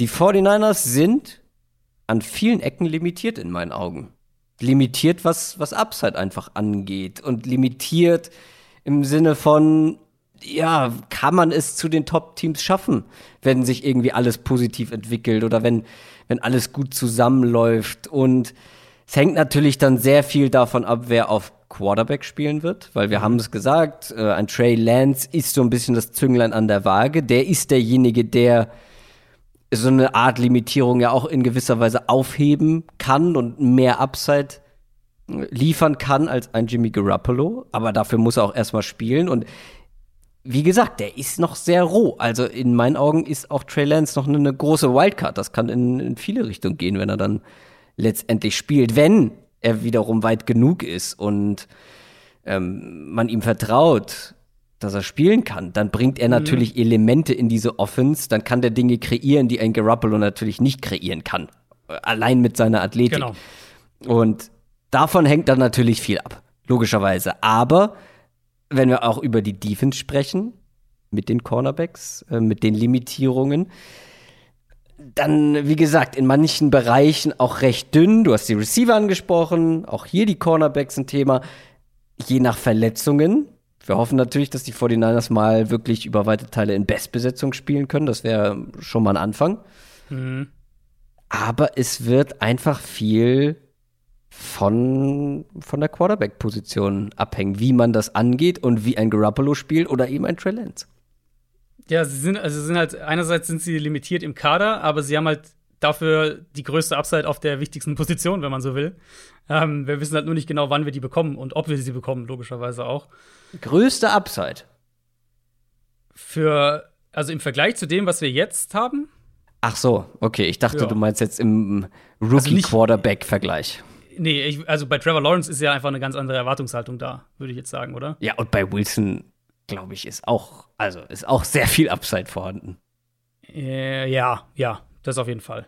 Ähm, ich glaube trotzdem, okay, ich glaube, wenn Trey Lance Woche 1 spielen würde und Zach Wilson wird Woche 1 spielen, ich glaube, dass Lance die bessere Rookie-Saison hätte tatsächlich als Zach Wilson. Äh, Du, da will ich gar nicht widersprechen, weil die Umstände Ja. mit genau. Playcaller, Line, Receiver. Und da haben ja, schon ganz andere Quarterbacks gut ausgesehen. Da hat ja ein CJ Beathard oder ein Nick Mullins schon Stimmt, richtig ja. gut ausgesehen. Also, Ja, deswegen, ja, lasst, lasst den Rookie spielen einfach. Naja, ich bin gespannt. Möchtest du noch was zu den 49ers sagen oder sollen wir zu deinem Favorite Team kommen? Ähm, nee, ich glaube, wir haben alles, äh, alles abgearbeitet. Ich schätze mal, das sind auch die, die Sorgenfalten, die Niners-Fans haben, ist einmal, dass die Stars fit bleiben, weil es nicht die Tiefe dahinter gibt und dann eben Ja. diese Cornerback-Gruppe. Arizona Cardinals, das war eine richtig satt, satte, saftige 8-8-Saison letztes Jahr. Und ich glaube, unterm Strich auch irgendwo dann doch noch eine enttäuschende Saison. Ich, wenn ich mich richtig erinnere, haben wir hier vor einem Jahr etwas mehr erwartet. Zumindest gab es die Hoffnung, dass da mehr geht. Das ist jetzt die dritte Saison mit Kyler Murray und Cliff Kingsbury. Beide müssen den nächsten Schritt machen. Allen voran, glaube ich, Kingsbury. Was glaubst du denn, von wem dieser beiden erwartest du auch eher den nächsten Schritt in der Entwicklung? Erwarte oder verlange? Naja, verlangen wirst du es von Kingsbury, Ja. aber ich Ja. habe bewusst nach Erwarten gefragt. Ja, erwarten tendiere ich schon eher zu Murray. Also da war der Sprung ja von Jahr 1 zu Jahr 2, war ja absolut da Ja. bei ihm. Ähm, und jetzt ist halt so, für, vor Jahr 3, finde ich, ist es halt schon irgendwo die kombinierte Frage. Ne? Klar, einmal Murray kann er noch mal so einen ähnlich großen Schritt machen. Dann reden wir nämlich von einem Top 8, Top 10 Quarterback. Und parallel dazu halt kann Kingsbury ihm genug helfen, damit er das schafft. Ähm, da gibt es mehrere Ansätze. Ein Beispiel, Arizonas Offense ist zu statisch, haben, haben wir oft auch drüber gesprochen, habe ich mehrfach auch gegen Saisonende angesprochen letztes Jahr. Ähm, in Teilen lässt sich das damit erklären, dass sie eben viel Tempo gehen wollen und du dann lieber den Ball schnell eben snappst, als dass ein Receiver nochmal die Seite wechselt oder vielleicht nicht ganz sicher ist, wo er sich jetzt aufstellen soll und so weiter. Also du wirst statischer, um schneller zu spielen. Und das ist in meinen Augen der falsche Trade-off sozusagen, weil ich glaube, äh, ich glaube, Motion beim Snap hat in der heutigen NFL deutlich mehr Impact als Tempo.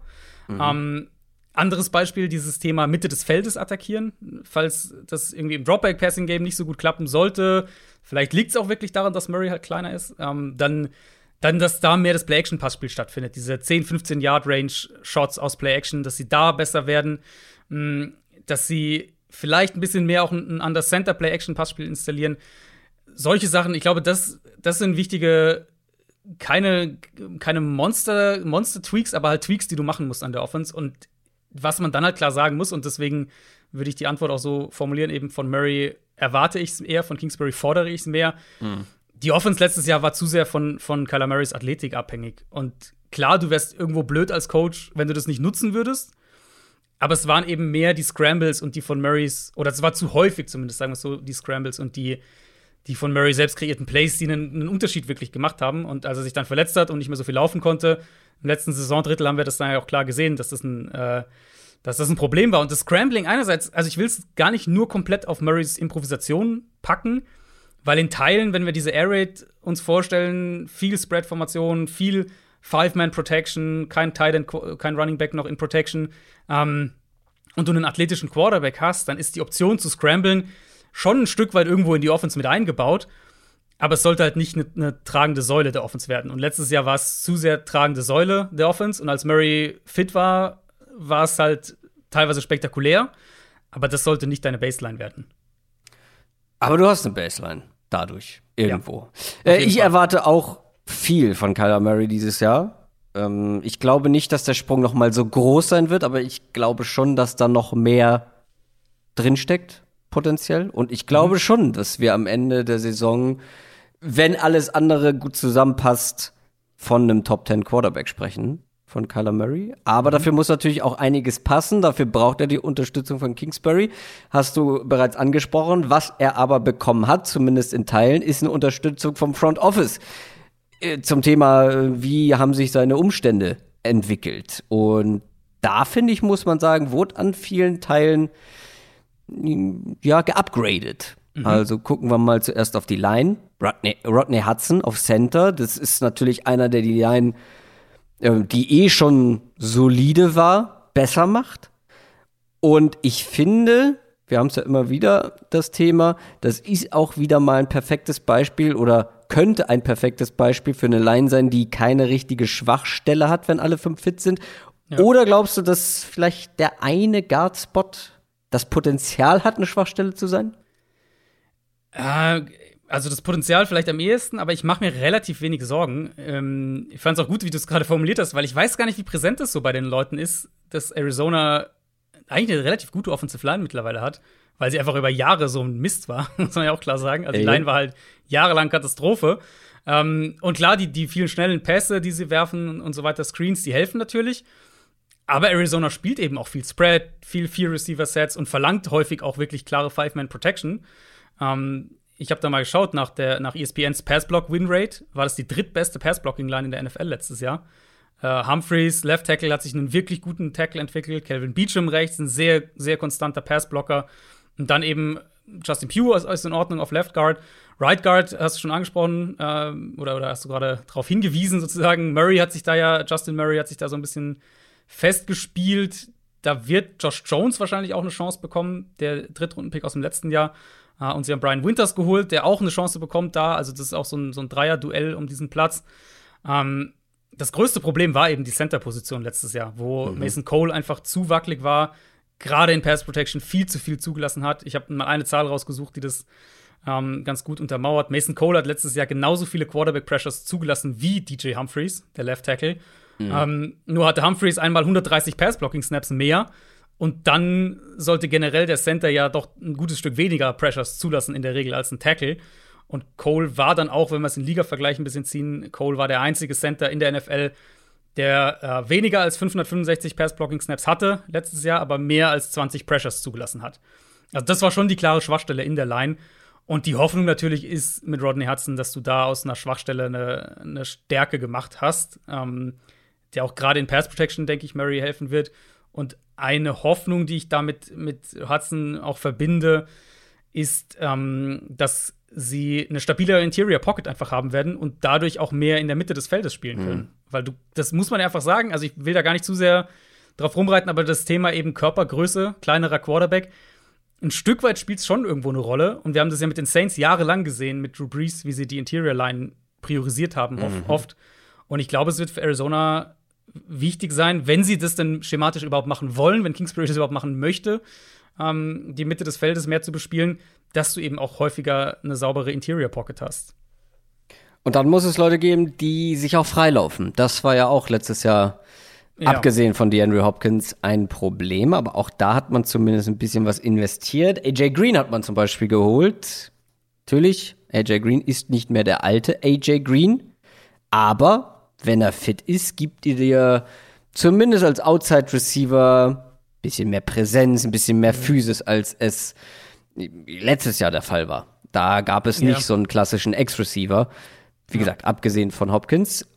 Dann kompletter Gegensatz, Rondell Moore ähm, gedraftet. Auch hier Fragezeichen, was, was die Fitness angeht, die Verletzungshistorie. Ist jetzt auch nicht klein bei Rondell Moore aber natürlich eine ganz neue Art von Offense-Waffe, die man da jetzt zur Verfügung hat. Und da bin ich sehr gespannt drauf, wie sie den einsetzen werden. Und dann hast du eben diese ganzen Receiver, wo ja auch Leute mit Talent dabei sind, ähm, mit einem Isabella zum Beispiel.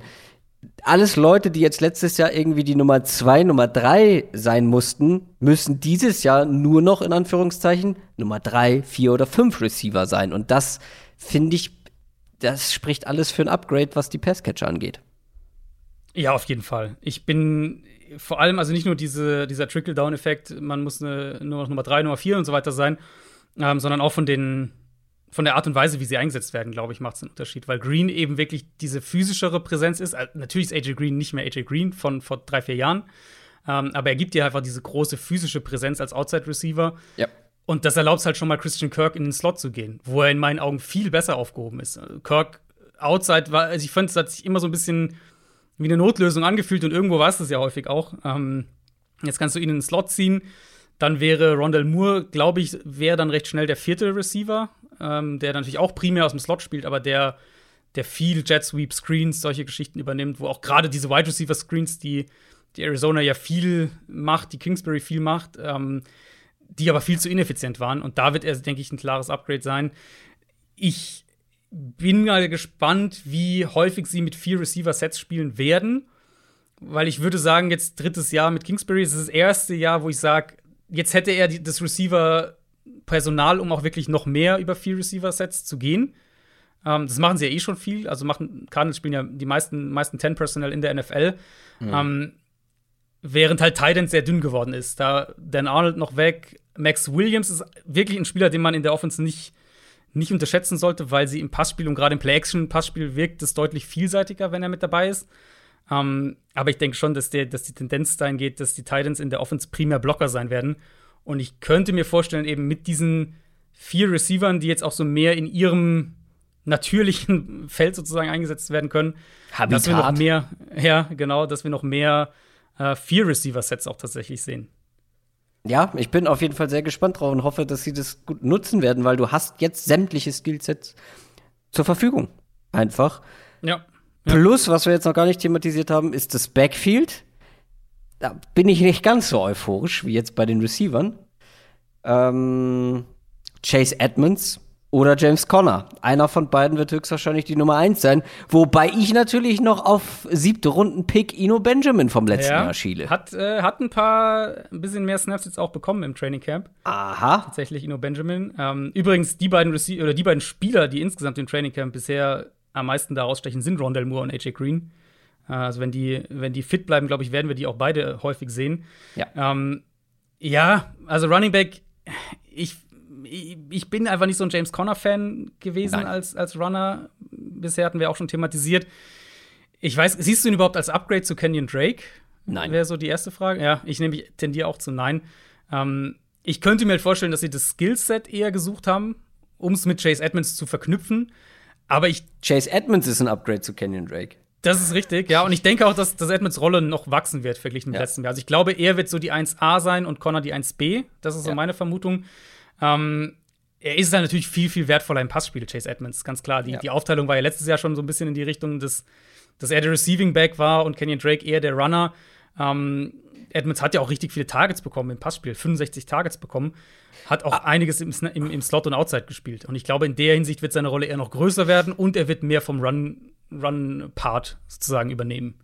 Aber nicht falsch verstehen, wenn man James Conner das Leben leicht macht, dann hat man auch schon bei den Steelers gesehen, dass der schon ein guter, solider Runner in der NFL sein kann. So ist es nicht, ja. aber es geht ja. halt besser auch. Gerade. Also genau, guter, solider Runner halt. Das ist so, ja, ja aber da würde ich sagen, ist Drake schon der explosivere Runner auf jeden Fall. Bisschen dynamischer insgesamt. Genau. Kommen wir zur Defense der Arizona Cardinals. Da hat man natürlich einen richtigen Kuh gelandet, wie Sportmedien sagen würden, und hat JJ Watt verpflichten können oder holen können äh, von den Texans. Das Ding ist, da waren wir alle ganz aus dem Häuschen, weil dann eine Front irgendwie mit JJ Watt und Chandler Jones und das wird da super spannend und JJ äh, Watt muss ja gar nicht mehr die klare Nummer eins sein dann in dem Konstrukt, aber was ist, wenn jetzt Chandler Jones gar nicht mehr bei den Cardinals bleiben möchte? Ist das irgendwie dann, ähm, ja, plus mal minus oder, nee, wie sagt man? Äh, plus minus null, das wollte ich sagen. Also ist diese, ist diese Line denn jetzt oder ist der Pass Rush denn jetzt dann besser? Wie sieht es überhaupt bei Chandler Jones aus? Bleibt er? Geht er? Was passiert da? Also ich muss sagen, die News war, glaube ich, in dieser Offseason die nervigste News für meine Mentions auf Twitter. Ähm, weil ich zu nichts mehr Nachfragen, glaube ich, gekriegt habe, was so einzelne Spieler-News angeht. Ähm, ja, weil natürlich diverse Fans von anderen Teams dann auch sich fragen, hey, vielleicht könnte mein Team ja für Chandler uh. Jones traden. Meine Theorie dazu ist relativ simpel, dass diese Berichte, oder der Bericht kam ja jetzt, aber es war so nach dem Motto, an irgendeinem Punkt dieser Offseason hat er einen Trade-Wunsch hinterlegt. Ähm, und meine Vermutung ist, dass der Trade-Wunsch relativ zeitnah zum Saisonende kam, also mhm. Januar, Februar, weil Chandler Jones war eine, eine treibende Kraft in diesem Re Recruitment von J.J. Watt. Das war ein, ein, Spieler, den er unbedingt haben wollte, ähm, wo, er, wo, er, sich auch mehrfach dazu geäußert hat, wie gerne er mit dem zusammenspielen will und so weiter. Und, und äh, einer der ersten war, der ihn begrüßt hat und so weiter und so fort. Ähm, und dann eben vor allem seit dem Watt-Trade war er bei allen, also Chandler Jones war er bei allen Terminen dabei. Er war bei den Medienterminen dabei, bei den Fotogeschichten, ähm, er ist beim Trainingcamp dabei, er ist nicht irgendwie so wie jetzt ein Xavier Howard beispielsweise in Miami, dass er zwar da ist, aber nicht wirklich trainiert, mhm. sondern er trainiert voll mit. Also er macht alle Einheiten mit, er trainiert mit den Startern und so weiter. Ähm, deswegen denke ich, diese News kam halt jetzt raus, weil jetzt, ich glaube, ESPN war es, äh, ESPN das spitz gekriegt hat, dass er, dass, dass Chandler Jones irgendwann mal diese Offseason gesagt hat, er würde gern weg. Ähm, ich glaube aber, dass das nicht mehr aktuell ist. Das ist, einfach, das ist einfach nur meine Interpretation, wenn ich die Gesamtsituation betrachte. Und eben aus Cardinals Perspektive ergibt es halt auch keinen Sinn, den jetzt zu traden, weil du hast den, diesen Watt- und Jones-Faktor schon angesprochen. Du hast schon Kingsbury angesprochen im dritten Jahr. Für Kingsbury ähm, ist es ein kritisches Jahr. Wenn die jetzt irgendwie, äh, weiß ich nicht, nur, wieder nur acht Spiele gewinnen oder irgendwas in der Richtung, dann ist er ziemlich unter, unter Beschuss, dann ist Steve Keim, der GM, unter Beschuss. Also aus deren Sicht ergibt es relativ wenig Sinn, jetzt einen Spieler wie Chandler Jones abzugeben. Uh, das, es sei denn eben, es wäre im Trade für einen Xavier Howard oder sowas in der Richtung. Deswegen denke ich, dass diese Trade-Gerüchte vom Timing her einfach off sind und glaube, dass, äh, dass, dass Jones auch in Arizona spielen wird. Ich hatte irgendwie im Hinterkopf, dass er vor gar nicht allzu langer Zeit was getwittert hat. Aber dem ist nicht so. Ich war gerade mal auf seinem Twitter-Channel. Das ist ja der weirdeste Channel überhaupt. Da kommen ja nur kryptische Tweets. Da ist ja nichts, wo du sagst, ah ja, verstehe, was er sagen will. naja, ähm, ich dachte, er hätte da irgendwie was zu gesagt, hier von wegen Aufklärung folgt bald oder Aufklärung kommt. Vielleicht war es auch bei Instagram, weiß ich nicht. Aber du glaubst, er bleibt. Das würde bedeuten, man verliert eigentlich ja nur äh, Hassan Reddick, der ja mhm. eine sehr gute Saison gespielt hat. Der ist zumindest nicht mit dabei, aber den mit JJ Watt im entferntesten Sinne zu ersetzen, ist natürlich dann nicht so übel. Was sagst du zur Defensive Line, zum Pass Rush der Cardinals allgemein? Ja, zumal Jones ja letztes Jahr relativ wenig gespielt Stimmt, hat. Also der ja. hat ja lange auch verletzt gefehlt. Ähm, ja, Line war, sie haben sich halt im Pass Rush einigermaßen gefunden, aber das war eher ein Scheme-Produkt und auch Hassan Reddick, muss man schon sagen. Also das finde ich nach wie vor ein bisschen schade, dass man den nicht halten konnte. Ähm, klar, Pass Rush ist so das Erste, worauf ich jetzt schaue. Und mit Watt und Chandler Jones, wenn die denn beide fit sind, muss man ja schon auch ein bisschen hinterher schieben, dann erwarte ich mir da schon auch einiges. Ich will aber auch, oder ich glaube, oder ich verspreche mir auch von JJ Watt gerade in der Run-Defense wirklich einiges. Und da natürlich ist Pass Rush wichtiger und so weiter, aber die Front war letztes Jahr echt problematisch, insbesondere ähm, die Defensive Line. Und da denke ich, dass Watt zusammen mit Corey Peters, den sie jetzt gerade zurückgeholt haben, dass das die Front sehr, sehr stabilisieren wird. Und dann hoffst du natürlich, dass junge, die jungen Spieler wie, wie ein Lecky mhm. Fotu, wie ein Rashad Lawrence, äh, wie ein Zach Allen, dass die nochmal einen Schritt nach vorne machen können. Weil, und das ist auch wieder dann wichtig, glaube ich, schematisch gedacht, so wie ich die Cardinals Defense interpretiere für die kommende Saison, eben mit, mit, mit Simmons und, und Savin Collins als Linebacker-Duo, wird es kritisch sein, dass die Defensive Line die beiden frei hält, damit die ihre, ihre Reichweite und ihre Athletik auch ausspielen können. Ähm, und das wäre letztes Jahr einfach nicht der Fall gewesen, weil dafür war mhm. die Defensive Line nicht gut genug. Und da erwarte ich mir im Pass Rush individuell betrachtet, aber auch gerade in der Run Defense mit, mit Watt ähm, deutlich mehr als letztes Jahr.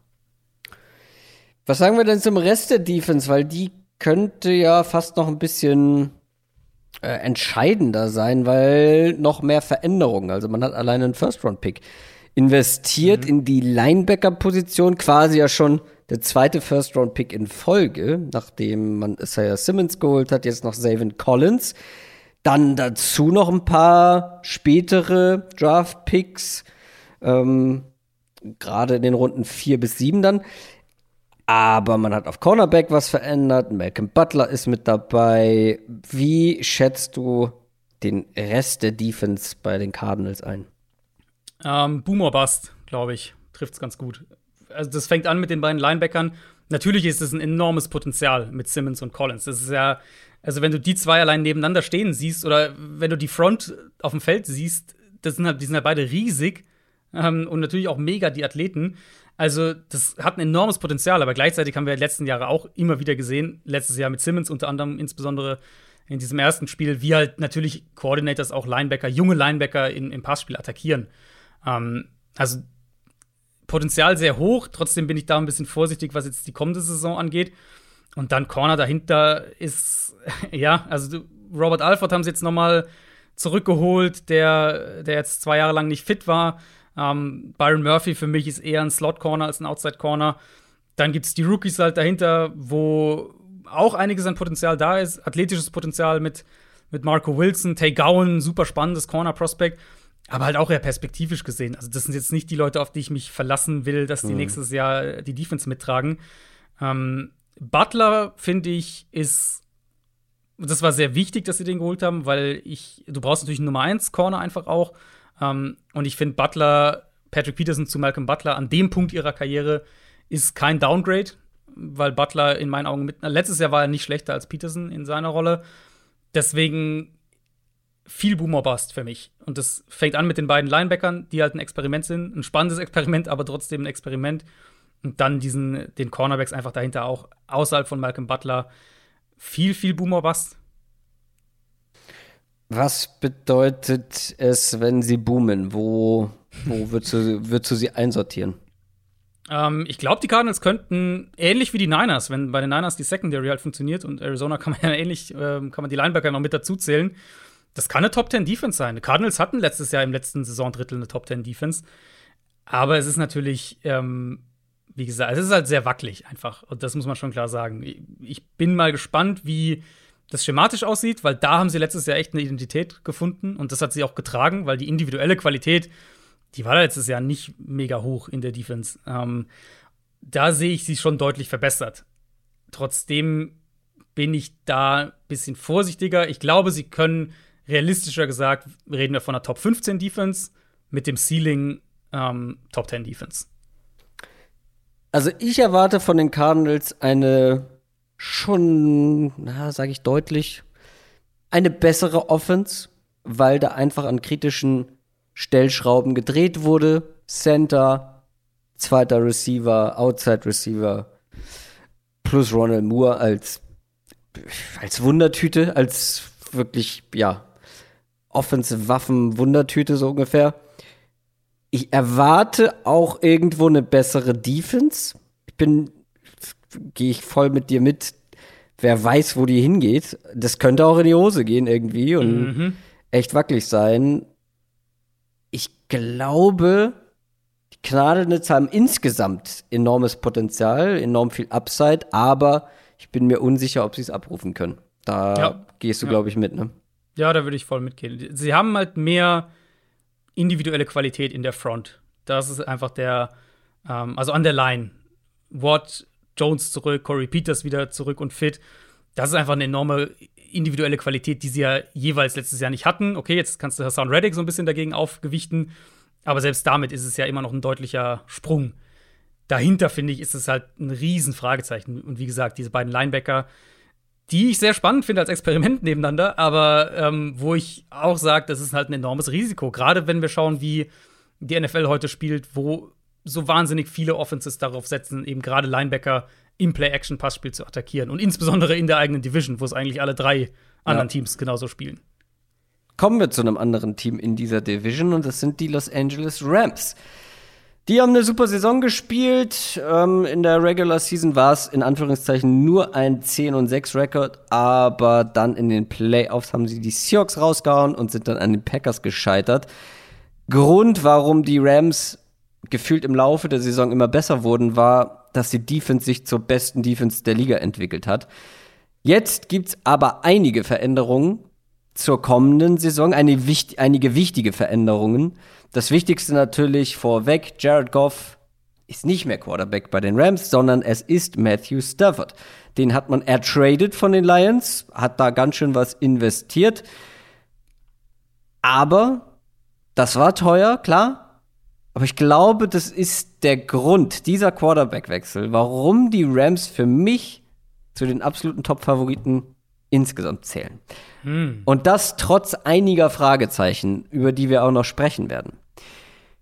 Aber ich glaube, dass Jared Goff einfach die Rams, ja, der, wie habe ich immer gesagt, der Klotz am Bein, glaube ich, ähm, war für mich immer Jared Goff bei den Rams. Bei Sean McVay, der Klotz an Sean McVays Bein, um genau zu sein. Und Matthew Stafford ist kein Klotz. Matthew Stafford kann in meinen Augen alles, was Jared Goff kann, plus noch mehr.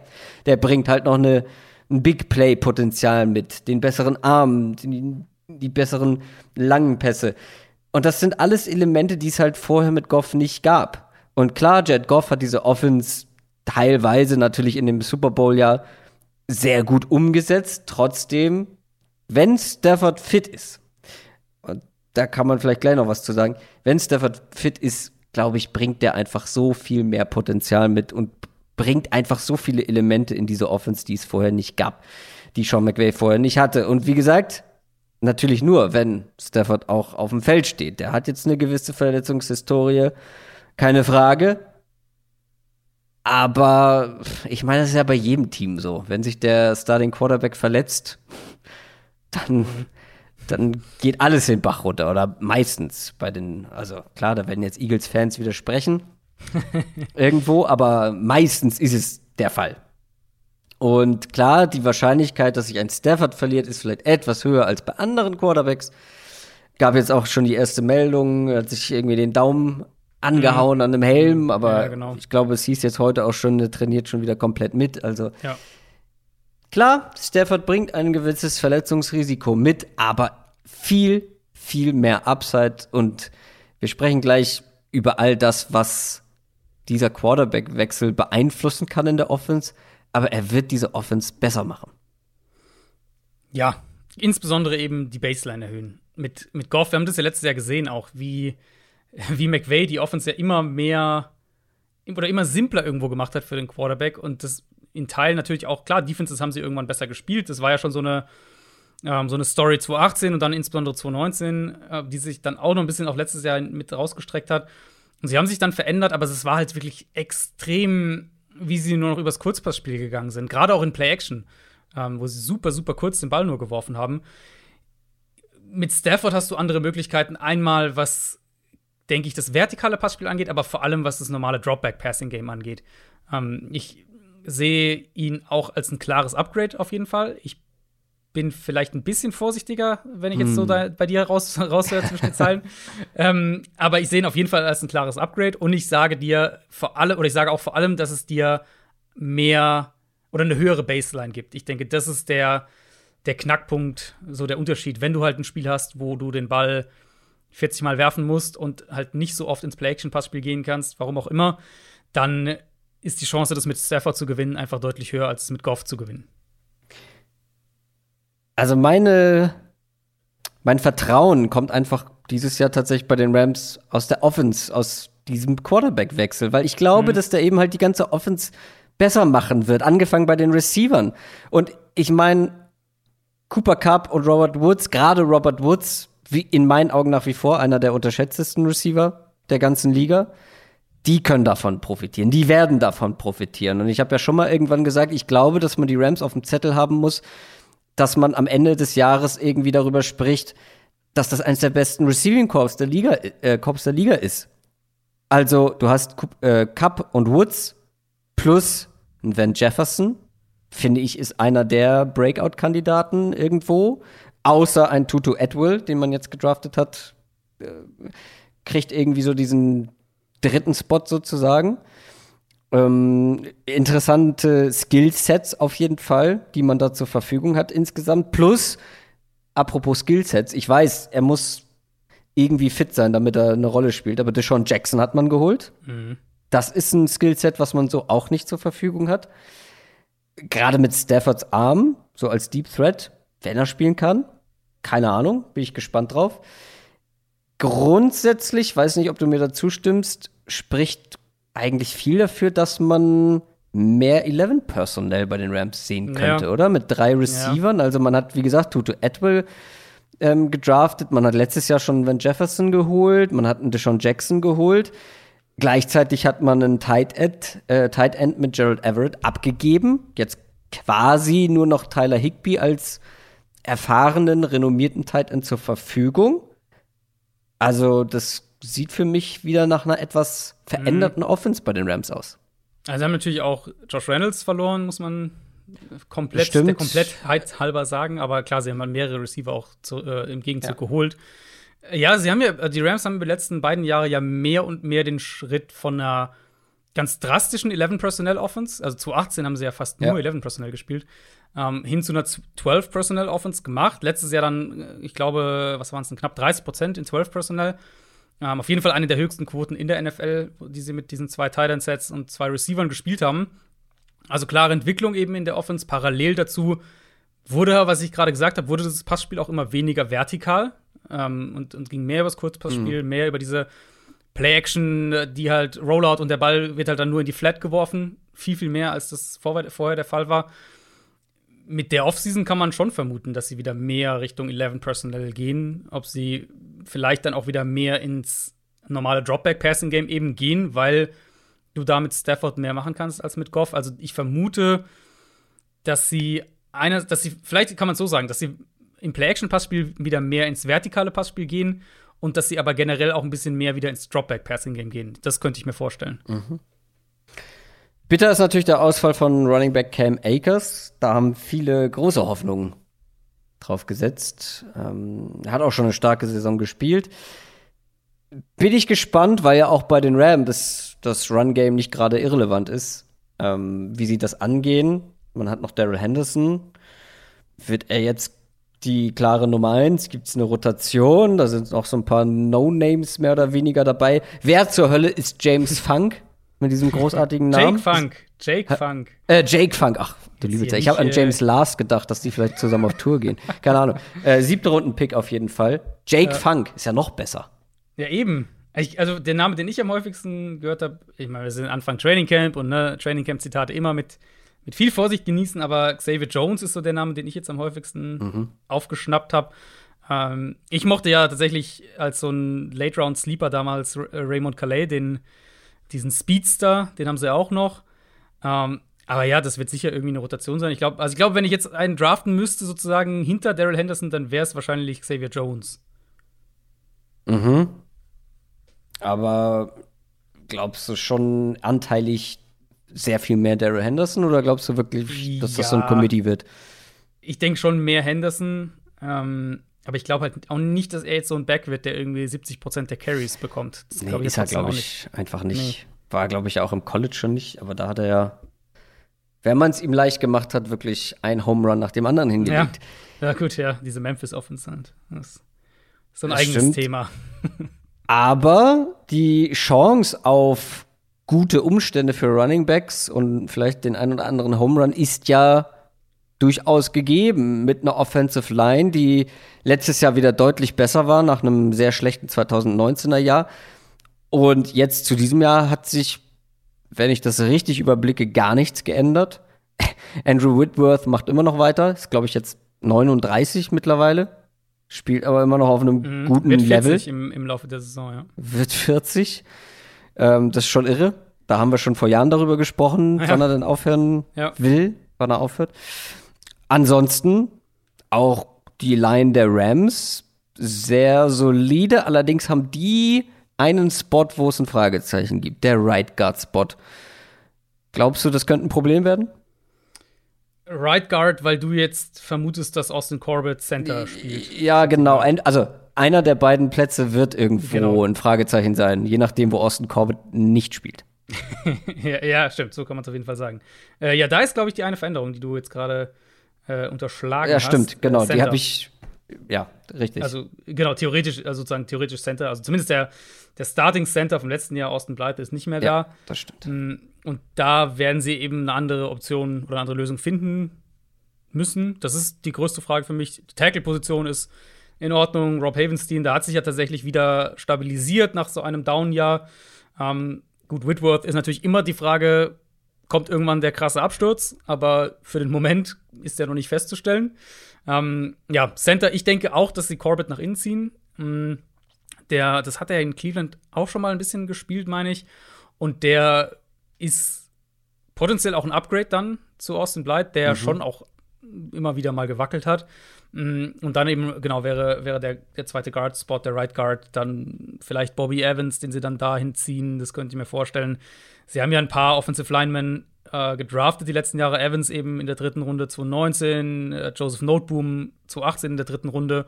Also sie haben ja immer wieder auch mal ein bisschen in die Tiefe da investiert. Und ich schätze mal, dass sie das dann auch jetzt intern quasi besetzen. Also, wenn ich heute raten müsste, würde ich sagen, Corbett auf Center, Evans auf Right Guard und dann ist es vielleicht sogar besser als letztes Jahr. Ja, und dann ist das eigentlich, wenn man das alles mal zusammensetzt in dieser Offense, plus, wir können nicht bei den 49ers sagen, man hat einen der besten Playcaller der Liga und bei den Rams sprechen wir es nicht an. Sean McVay Ja. ist natürlich einer der absolut besten Offensive Minds in der ganzen Liga. Und jetzt hat er eben mal einen Quarterback zur Verfügung, der ihn eben nicht so limitiert. Und da bin ich einfach sehr gespannt drauf, weil der Rest, das ist vielleicht nicht die, das alleroberste Regal, was so Playmaker zum Beispiel angeht, aber trotzdem alles sehr solide. Interessanter wird's fast bei der Defense, ähm, weil wir haben drüber gesprochen, wahrscheinlich die beste Defense der Liga letztes Jahr gewesen und der schwerste Verlust für die Rams ist natürlich der von Defensive Coordinator Brandon Staley, weil wir haben schon vor der letzten Saison gesagt, oh Gott, die Rams haben aber sehr viele individuelle Verluste ähm, in der Defense. Da fehlt jetzt Qualität und dann kommt Brandon Staley und macht daraus einfach ja so eine Defense wie die der Rams. Und Ja. Das ist schon, das ist schon verrückt gewesen. Das Problem ist jetzt, Staley ist weg und man hat weitere individuelle Qualität verloren. Also, wenn wir jetzt mal gucken, wer da weg ist, John Johnson, Michael Brockers hat man ähm, vom Hof gescheucht, mehr oder weniger. Troy Hill ist nicht mehr mit dabei. Da gibt es dann schon einige Fragezeichen und Staley wird ersetzt durch Raheem Morris. Das ist ein alter Bekannter, ähm, war Interims-Head Coach bei den Falcons jetzt zum Beispiel, ist auch schon länger in der NFL unterwegs. Das ist jetzt kein schlechter. Wir wissen, glaube ich, jetzt, dass er, also hatte ja schon mal einen Anlauf als Head Coach bei den Bucks.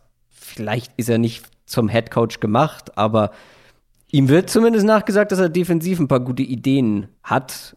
Ist, glaube ich, so ein bisschen die Wildcard, ne? Weil das war schon auch schematisch was Besonderes, was Staley da auf die Beine gestellt hat.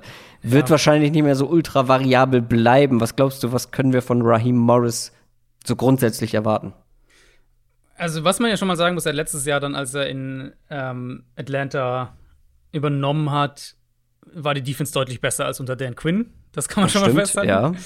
Ähm, ja, ich bin da sehr gespannt, weil was man gehört hat bisher, sowohl von den Verantwortlichen im Januar, Februar, als auch dann jetzt von den Spielern im Frühjahr, geht so in die Richtung, dass es schematisch schon recht nah an dem dranbleiben soll, was, was Staley gemacht hat. Aber auch da wieder, gleiches Thema, nicht, man kann nicht eins zu eins das kopieren oder übernehmen. Mit einem- Es, die Wahrscheinlichkeit, dass er es eins zu eins kopieren will, ist ja auch geringer, weil er eben nicht Genau. aus dem ursprünglichen Staff kommt. Er kommt ja von und- extern und kann, rein. Und kann irgendwo auch. Das darf man ja nicht vergessen. Klar kannst du die, die Playdesigns irgendwo übernehmen, aber das heißt ja nicht, dass du sie dann im Spiel auch richtig sozusagen Ja, genau. weißt, wie du auf was reagierst und so. Ähm, genau, deswegen ein paar Sachen sind, glaube ich, schon so ein bisschen durchgesickert, wo er sich anpasst. Also beispielsweise, nach allem, was ich gehört habe, wird er seine Basefront nicht auf die Rams übertragen, sondern er bleibt bei der 3-4 Basefront, die die Rams ja jetzt auch schon unter, unter Wade Phillips, aber auch unter Staley dann ähm, gespielt haben, wo sie auch das Personal dafür haben, was das Base-Personal angeht. Ähm, ich denke auch, dass sie weiter viel Zone, viel too high Strukturen spielen werden. Morris, also Morris ist ja ursprünglich so Tampa 2-mäßig auch geprägt. Ähm, die große Frage eben ist wirklich für mich, wie flexibel sind sie daraus? Wie flexibel reagieren sie mit den Safeties? Da fehlt natürlich auch mit Johnson ein Puzzleteil, ja. muss man auch klar sagen. Ähm, aber wie flexibel setzen sie ihre Spieler dahinter ein, um eben diese Effekte zu kreieren, die Staley ja dann geschaffen hat? Eben gerade dieses leichte Box spielen, trotzdem den Run gut verteidigen, aber diese hohen, höheren Safeties dann nutzen, um auch das Passspiel zu kontrollieren. Also, das ist ja schon so ein Gesamtpaket und ich bin dann schon so ein bisschen gespannt drauf, wie Raheem Morris das daran anknüpfen kann. Ähm, du hast einerseits natürlich die Baseline, klar, mit Donald und Ramsey hast du eine hohe Baseline. Auf der anderen Seite wird gerade Linebacker, glaube ich, eine Umstellung für ihn sein, weil er eigentlich, mhm. äh, also Raheem Morris eigentlich so wie er spielen lässt, hat der Linebacker schon eine größere Rolle. Das war jetzt bei den Rams und weder unter Wade Phillips noch unter Brandon Staley ähm, der Fall. Und, und, gute Linebacker. Ist ja auch nicht das Prunkstück der Rams. Ne? Ja, richtig, ist auch nicht das Prunkstück der Defense. Also da wird er sich auch anpassen müssen. Das wird schon spannend sein zu sehen. Ich denke, die Rams werden schon defensiv einen Rückschritt machen. Ähm, glaube aber trotzdem, dass sie eine Top 10 Defense immer noch haben können, einfach weil sie eine Hattest sehr Hattest du sie mit drin in, deiner, in deinem ich Ranking? ich kann drin, mich nicht. Ja. Ja. ja. ja. du hast halt, ähm, du hast halt eben auch die Eckpfeiler, ne? Ähm, genau. Mit Aaron Donald, Ramsey, Darius Williams, ich weiß gar nicht, hattest du ihn eben schon angesprochen? Ich bin gerade darüber nicht, gestolpert, ja. kleine Insights übrigens. Während ja. wir hier uns unterhalten, liked äh, Adrian Franke bei Twitter äh, Training Camp Videos von Rondell Moore. Er war gerade kurz auf Cardinals Twitter unterwegs, äh, ja. nachdem wir den Cardinals waren. Ja, ja, ja, erwischt. Dadurch war ich dann wiederum abgelenkt, als Adrian gerade geredet hat. Weil ich mir natürlich auch angeguckt habe, wie Rondell Moore da jemanden eins gegen eins vernascht. Ähm, Donald, Ramsey, Darius Williams, den anderen Cornerback, Leonard Floyd hat man relativ teuer bezahlt, ne? Mhm.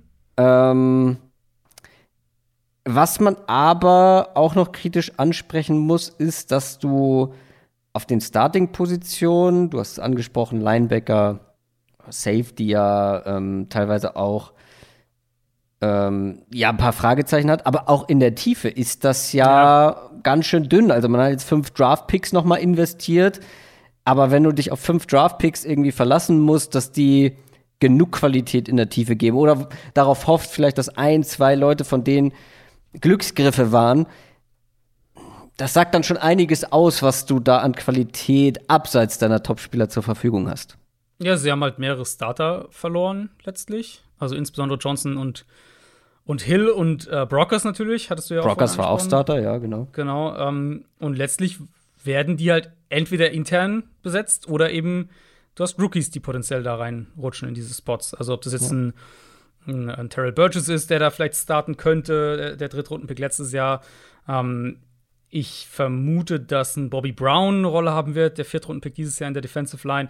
Also klar, da, das ist immer dann auch mehr Risiko mit dabei, aber das geht ja einfach damit einher, wie die Rams diesen Kader gebaut haben, der einfach sehr top-heavy ist und wo ja. sie viele Picks eben auch in diese Top-Spieler investiert haben. Jalen Ramsey und, und jetzt Stafford natürlich auch. Da haben sie einfach auch hohes äh, Kapital sozusagen aufgegeben, ähm, um sich diese Spieler zu holen per Trade. Und so sieht dann halt irgendwann der Kader aus. Deswegen ist es ja jetzt auch so ein, ja, nicht unbedingt äh, alles oder nichts Jahr, aber schon so ein Jahr, wo man, glaube ich, jetzt so langsam merkt, ähm, du brauchst jetzt diesen nächsten Schritt mit dem Kader, solange du den jetzt noch so zusammen hast und der äh, ja. Spieler wie ein Aaron Donald, wie ein Jalen Ramsey, äh, die alle halt in ihrer Prime sind. Na, das ist auf jeden Fall ein Win-Now-Team. Also, genau. wenn du Stafford genau. holst für so einen Preis, dann bist du im One-Now-Modus. Klar, logisch. Ähm, waren sie ja vorher auch schon, um ehrlich zu sein. Ja, sie spielen das ja seit Jahren so. Die, also ja. sie, sie managen ihren Kader ja ähm, wirklich schon seit, seit mehreren Jahren jetzt so, dass sie da sehr aggressiv sind und eben in Kauf nehmen, einen sehr top-heavy Kader zu haben. Aber es ist halt die Aggressivität, die uns bei vielen Teams dann auch irgendwo fehlt. Ja. Ja. Und es ist ja nicht so, dass sie damit keinen Erfolg hätten. Also sie waren vor ein paar Jahren im Super Bowl, dann gab es mal ein schwächeres 2019er Jahr, aber jetzt letztes Jahr war es ja wieder relativ stark. Und ich glaube, mit einer besseren Offense hättest du da auch gegen die Packers eine größere Chance gehabt. Mhm. Ähm, und ich bin sehr auf die Rams gespannt. Ich habe es ja eingangs schon gesagt. Für mich einer Natürlich nicht der absolute Top-Favorit. Da gibt es vor allem nominell, glaube ich, noch stärkere Teams und die Defense wird schlechter sein. Also, es gibt quasi keine Argumente dafür, Ja. warum sie das Niveau halten sollte. Und war einfach ist- so hoch, ja. F Es mit, dem, mit den Schwachstellen, die es einzeln immer noch gibt, war das Level Genau. einfach so irre hoch. man hat diese Schwachstellen halt hervorragend kompensieren können. Und deswegen meine ich auch, es ist so beeindruckend, was Brandon Staley da eben geleistet hat und dass Raheem, Morris das genauso kann, mit vielleicht noch mehr Fragezeichen, ist einfach sehr, sehr unwahrscheinlich. Also da muss man sich auf eine Regression einstellen, die vielleicht auch nicht ganz unerheblich sein wird, aber solange du eben deine Stars und Playmaker da hast, die sie haben, wirst du auch keine schlechte Defense haben. So. Ja, Aber genau. gleichzeitig erwarte ich von der Offense einen großen Sprung nach oben. Die Gründe haben wir jetzt hier zur Genüge diskutiert. McVay plus Stafford und alles, was schon da war. Und dann ist das halt für, also mal angenommen, die Defense rutscht ab, bleibt aber gut und du hast gesagt, könnte sogar noch eine Top 10 Defense bleiben. Gehen wir mal davon aus, sie bleibt so Borderline Top 10, Top 9, Top 8, keine Ahnung diese Offense hat in meinen Augen das Potenzial, auch in der gleichen Area zu landen mit Stafford. Sprich, knapp Top 10. Vielleicht ein bisschen mehr. Und wenn du dann ein Team hast, was auf beiden Seiten des Balls Top 10 unterwegs ist, sind sie für mich schon irgendwo ein äh, Titelkandidat. Zumindest im erweiterten Kreis. Erweiterter Kreis würde ich mitgehen, ja. Ich habe sie.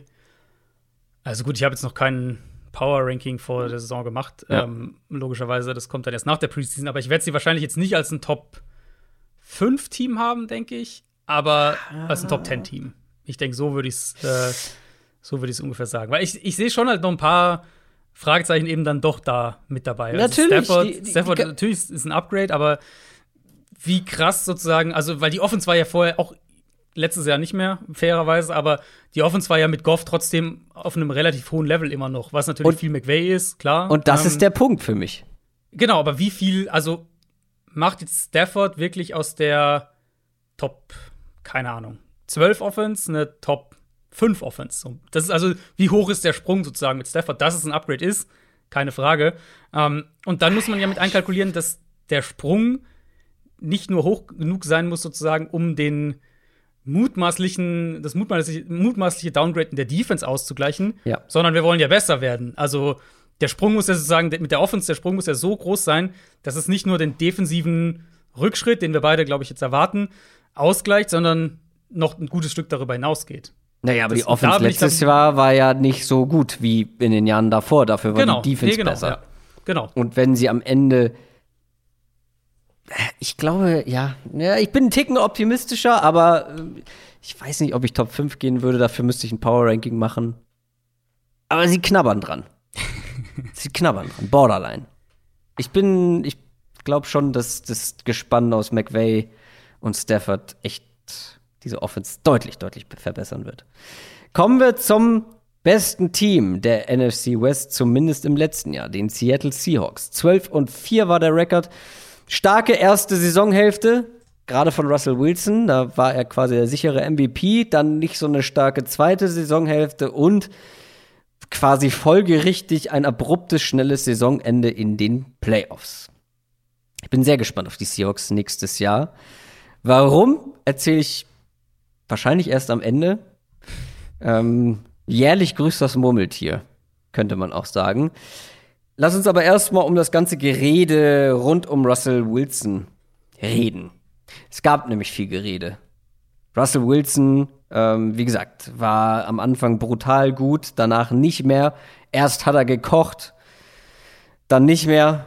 Die Frage ist jetzt nach dem ganzen Hickhack, was es auch gab, wer kocht da jetzt bei den Seahawks? Wer ist der Chefkoch in der Offense? Brian Schottenheimer ist es nicht mehr, der Offensive Coordinator. Pete Carroll will wahrscheinlich wieder etwas mehr übernehmen oder mehr zu sagen haben, was die Offense angeht. Russell Wilson muss sich anpassen sozusagen. Ähm, was können wir über den neuen Offensive Coordinator Shane Waldron sagen? Wie viel darf er mitkochen? Und was bringt er vor allem mit an den, an den Esstisch oder in die Küche? Zutaten. Äh, Ja. ja. meine Idealvorstellung für die Seahawks ist ja schon so ein bisschen, dass, dass Waldron beziehungsweise die McVay-Offense, von dem wir jetzt dann letztlich reden, äh, dass es so ein Schlüssel sein könnte, um die Offense, um der Offense eine Baseline zu geben, die stabiler ist als das, was die letzten Jahre hatten. Und auch Wilson und Pete Carroll beide so ein bisschen zufrieden zu stellen. Also natürlich neuer Offensive Coordinator, der auch noch nie Offensive Coordinator auf irgendeinem höheren Level war, ist immer eine Wildcard.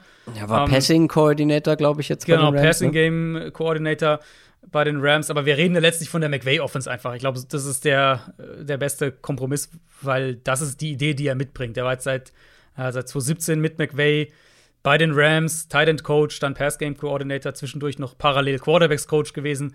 Ähm, und ich glaube halt, die Hauptaufgabe liegt darin, Seattle diese stabilere Baseline zu geben. Mhm. Letztes Jahr im Prinzip, letztes Jahr war für mich so das Musterbeispiel dafür. Wilson startet ja unfassbar heiß, ist irgendwie nach fünf, sechs Spielen MVP-Favorit und so weiter. Ähm, und dann kommt dieser krasse Einbruch. Und ich denke schon, dass Defenses ihn auch ein Stück weit besser gespielt haben, besser verteidigt haben, diese Offense. Dass wir gesehen haben, dass er Probleme bekommt, wenn Teams ihn mit sehr flexiblen Rush-Sets attackieren, dahinter ein bisschen mehr auf die Absicherung achten, also eben den vertikale, das vertikale Passspiel so ein bisschen wegnehmen. Aber ein Problem bei Wilson, und das ist, war ja eigentlich immer ein Problem bei ihm, ist, dass sein Stil einfach anfällig dafür ist, instabil zu sein. Und was ich damit meine, ist, dass er, also Wilson kann der beste Quarterback der Liga sein, wenn er außerhalb der Struktur spielt, wenn er improvisiert, wenn er dann später im Down noch den, den tiefen Ball werfen kann, all, all diese Dinge. Mhm. Wo er halt nicht zu den Elite-Quarterbacks gehört, ist, wenn es darum geht, konstant aus der Pocket zu spielen, so im Rhythmus der Offense zu spielen. Und, und äh, also nicht so, dass er das nicht könnte, aber wenn wir jetzt zum Beispiel einen Patrick Mahomes anschauen, der ja auch diese Highlight-Plays hat außerhalb der Struktur und, und irgendwie selbst was kreiert, der ist halt viel konstanter und viel besser darin, in der Pocket, in der Struktur der Offense zu spielen. Und deswegen denke ich, ist es super wichtig, dieser Offense, dieser Seahawks-Offense eine stabilere Baseline zu geben und gleichzeitig Wilson eben innerhalb der Struktur, innerhalb des Playdesigns auch aus der Pocket zu bringen, ihn vertikal attackieren zu lassen und so weiter. Und in der Theorie sehe ich das mit dieser McVay Shanahan Offense, die jetzt dann hier auch reinkommt, äh, sehe ich das halt gegeben, dass du eben mehr über ein Zone Blocking Scheme kommst, dass die die Run Designs besser mit dem mit dem Passspiel verknüpft werden, dass du Wilson schematisch mehr entlastest und dann diese Highlight Plays außerhalb der Struktur und so weiter, dass das mehr, mh, mm, mehr so der Bonus on top ist und du sie nicht brauchst, um eine Top-Offense zu haben. Und in den letzten Jahren war es halt oft so, dass sie diese Plays gebraucht haben, damit sie wirklich eine Top-Offense hatten. Und ich denke, der, die Idee, die McVay-Offense dann zu holen, die könnte der Schlüssel sein, um das zu beheben, tatsächlich. Ja, ich glaube auch, dass da viel von abhängen wird, weil wenn Waldron wirklich da einiges von etablieren darf, muss man ja schon fast sagen, dann wird es sehr, sehr spannend. Weil ansonsten ändert sich ja gar nicht so viel. So nominell zum Beispiel. Und auch was die Playmaker angeht. Man hat einen Tyler Lockett, man hat einen DK Metcalf, ist natürlich ein super Duo.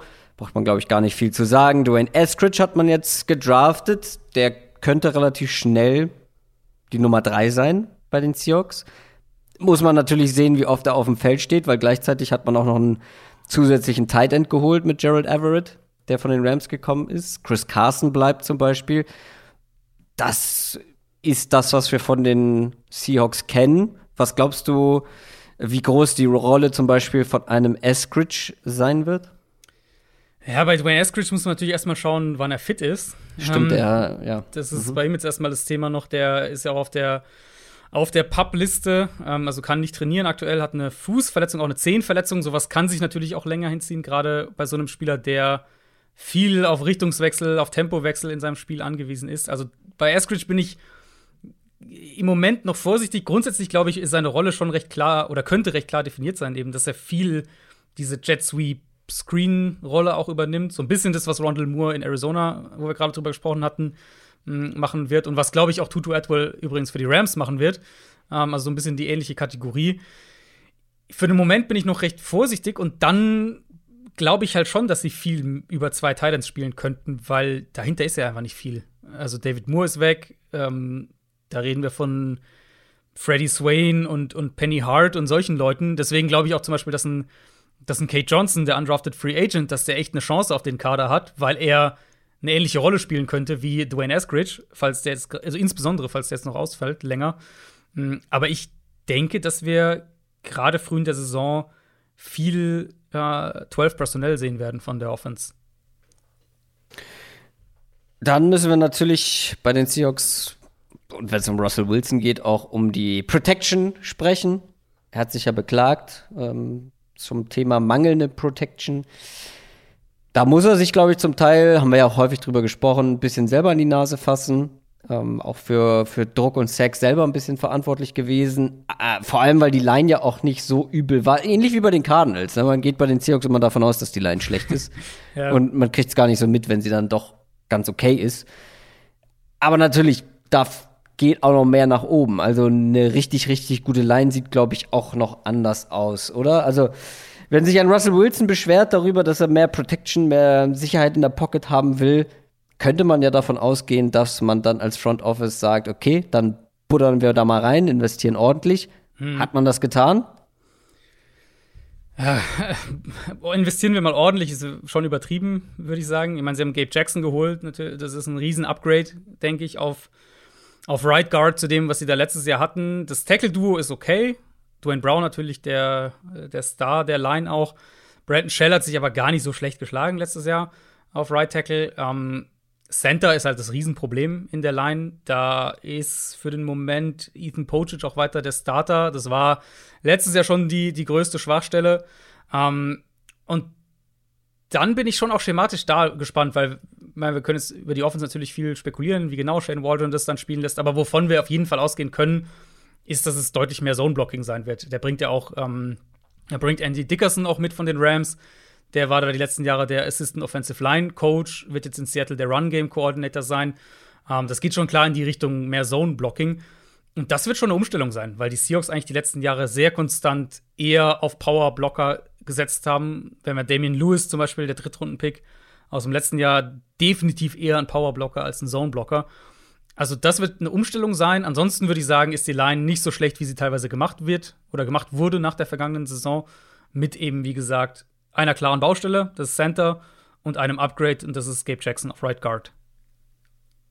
Also, wo bewegen wir uns da? In welchem Bereich ligaweit? Ja, ich würde sagen, so unteres Liga-Mittelfeld. Also auf jeden Fall gut genug. Mal mit der Frage eben einfach, wie gut es funktioniert, wenn sie eine andere, ein anderes Blocking-Scheme umsetzen mhm. müssen. Da hast du Zweifel. Ja, bei einigen Spielern schon. Also insbesondere eben Interior Line, da mhm. auf jeden Fall. Lass uns über die Defense sprechen bei den Seahawks. Ähm, war ja vor ein paar Jahren noch als Legion of Boom bekannt und ESPN hat jetzt getitelt Legion of Whom. ja. Weil da sind schon ein paar, wir benutzen das Wort Fragezeichen sehr häufig. Heute habe ich das Gefühl. Ein paar Ungewissheiten. Ja, sehr viele. Ähm, ja, Ungewissheiten ist auch ein schönes Wort ähm, viele Ungewissheiten in dieser Defense. Also du hast ein paar Eckpfeiler natürlich, Jamal Adams, Bobby Wagner, dann noch so ein paar im erweiterten Kreis. Vielleicht kann man da einen Puna Ford sogar mitzuzählen. Ähm, nach jetzt, glaube ich, drei guten Saisons. Quandre Dix, den anderen Safety vielleicht auch irgendwo. Ansonsten gibt es hier halt vor allem auch noch ein paar offene Positionen, ne, wo auch noch nicht, ich glaube, wo auch noch nicht ganz klar ist, wer dann letztendlich starten wird. Lass mal beim Pass Rush anfangen. Da gibt es auch ein paar neue Namen. Carrie Hyder, den du vorhin schon angesprochen hattest. Mhm. Ähm, Eldon Smith. Beide haben gute Saisons gespielt. Bei anderen Vereinen. Auch so halb neu ist ja noch Carlos Dunlap. Kam der nicht im Laufe der letzten Saison irgendwann ja, genau, spät? Genau. Ähm, wir haben jetzt lange nicht mehr das besser oder schlechter Spiel gespielt, aber ich finde, bei der Seahawks Defense kann man es ganz gut machen. Der Pass Rush des Seahawks im Vergleich zu letztem Jahr, besser oder schlechter? Ich sag äh, besser. Warum?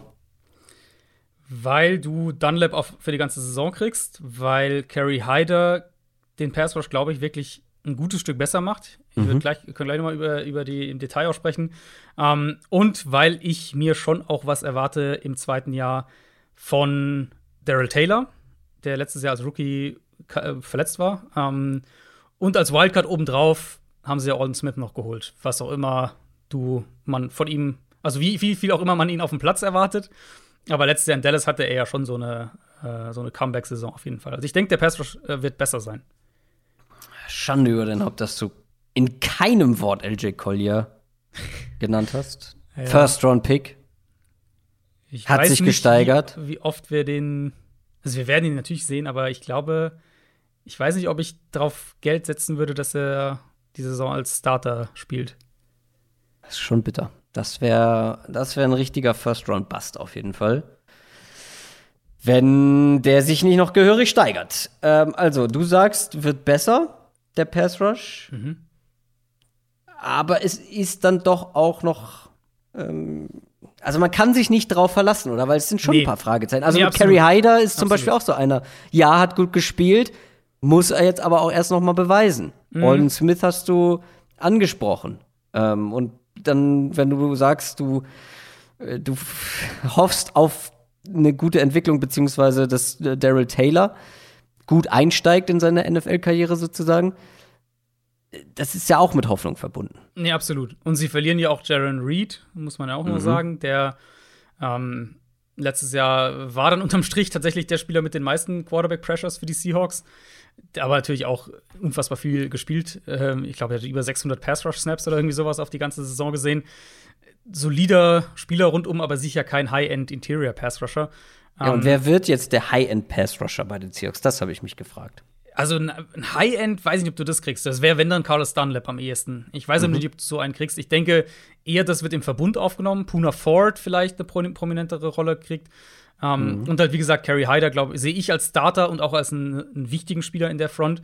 Äh, es klingt auch so, als wäre er derjenige in dieser Front, der die, ähm, der die Pass Rush Games ansagt, also Stunts und solche Sachen, die koordinierten Pass Rush Konzepte in Seattle. Mhm. Das scheint seine Rolle zu sein, womit die Seahawks ja eben bevorzugt dann ähm, auf der Seite der Protection eben, wo sie 1 gegen 1 Matchups haben, attackieren will. Also um eben mit dem Foreman Rush durchzukommen, um nicht so viel blitzen zu müssen. Mhm, da brauchst du natürlich einen Spieler, der auch sehr, sehr spielintelligent ist und sehr na, die, die Protection lesen kann. Das scheint Carrie Hyders Rolle auch zu sein. Also ich sehe das so ein Pass Rush, der, glaube ich, im Verbund mhm die, die, äh, jetzt, wie, wie, ist, wie ist richtig, die Summe äh, wird, wird äh, besser sein, nee, die, das Ergebnis wird besser sein als die Summe der Teile oder irgendwie so.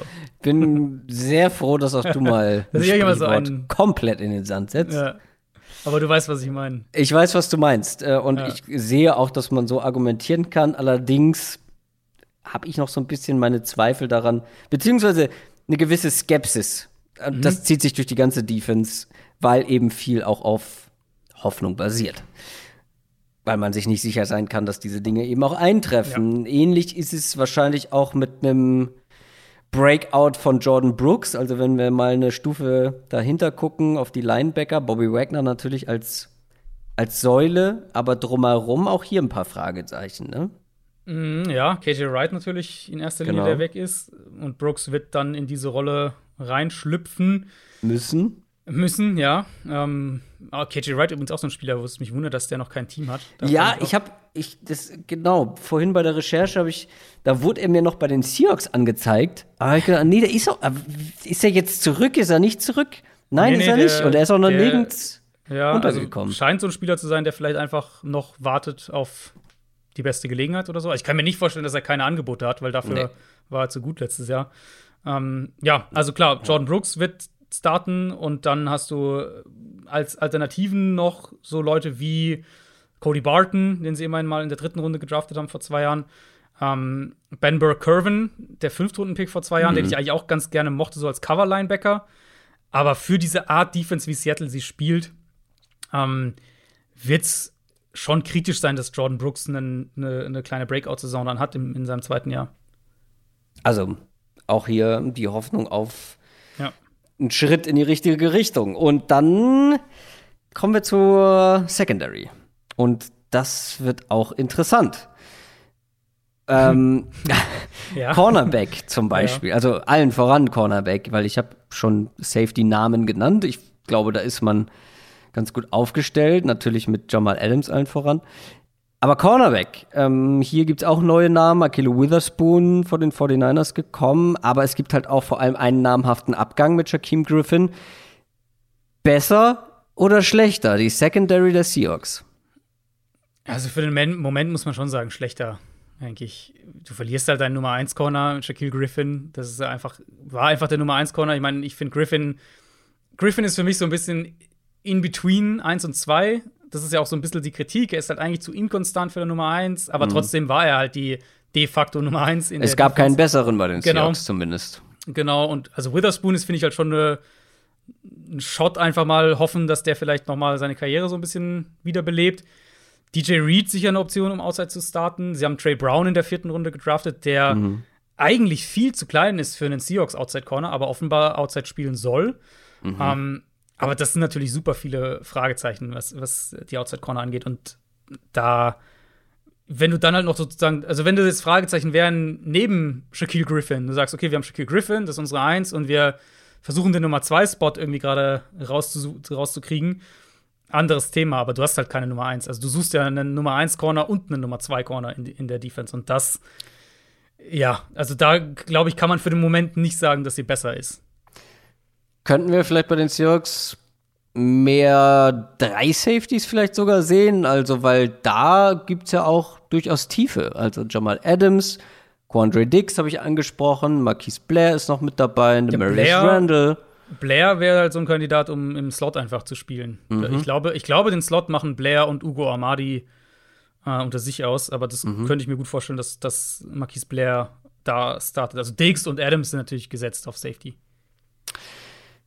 Wie würdest du denn, also ich höre da ganz klar raus, dass die Seahawks auch nicht zu deiner Top 10 oder in deiner Top nee, 10 der Defenses nee. gelandet sind. Wo würdest du sie so grundlegend grob einschätzen? Liga Mittelfeld oder tiefer? Ja, vielleicht so, so 18, 19, 20, so in der mhm. Range, glaube ich. Also ein bisschen tiefer als die Cardinals. Cardinals hätte ich ja gesagt, so 15, 16 und die Seahawks ein bisschen drunter. Also, was ich mich halt bei den Seahawks frage, was man, glaube ich, auch so ein bisschen raushören konnte, wo sind die Seahawks wirklich besser geworden? Und da muss man ja eigentlich sagen, vermeintlich auf dem Offensive Coordinator Spot. Ja. So auf dem Feld, vielleicht ja. beim Pass Rush halt, ne, wenn, wenn das alles so klappt, wie man sich ja. das vorstellt, dann ist da auf jeden Fall das Potenzial da.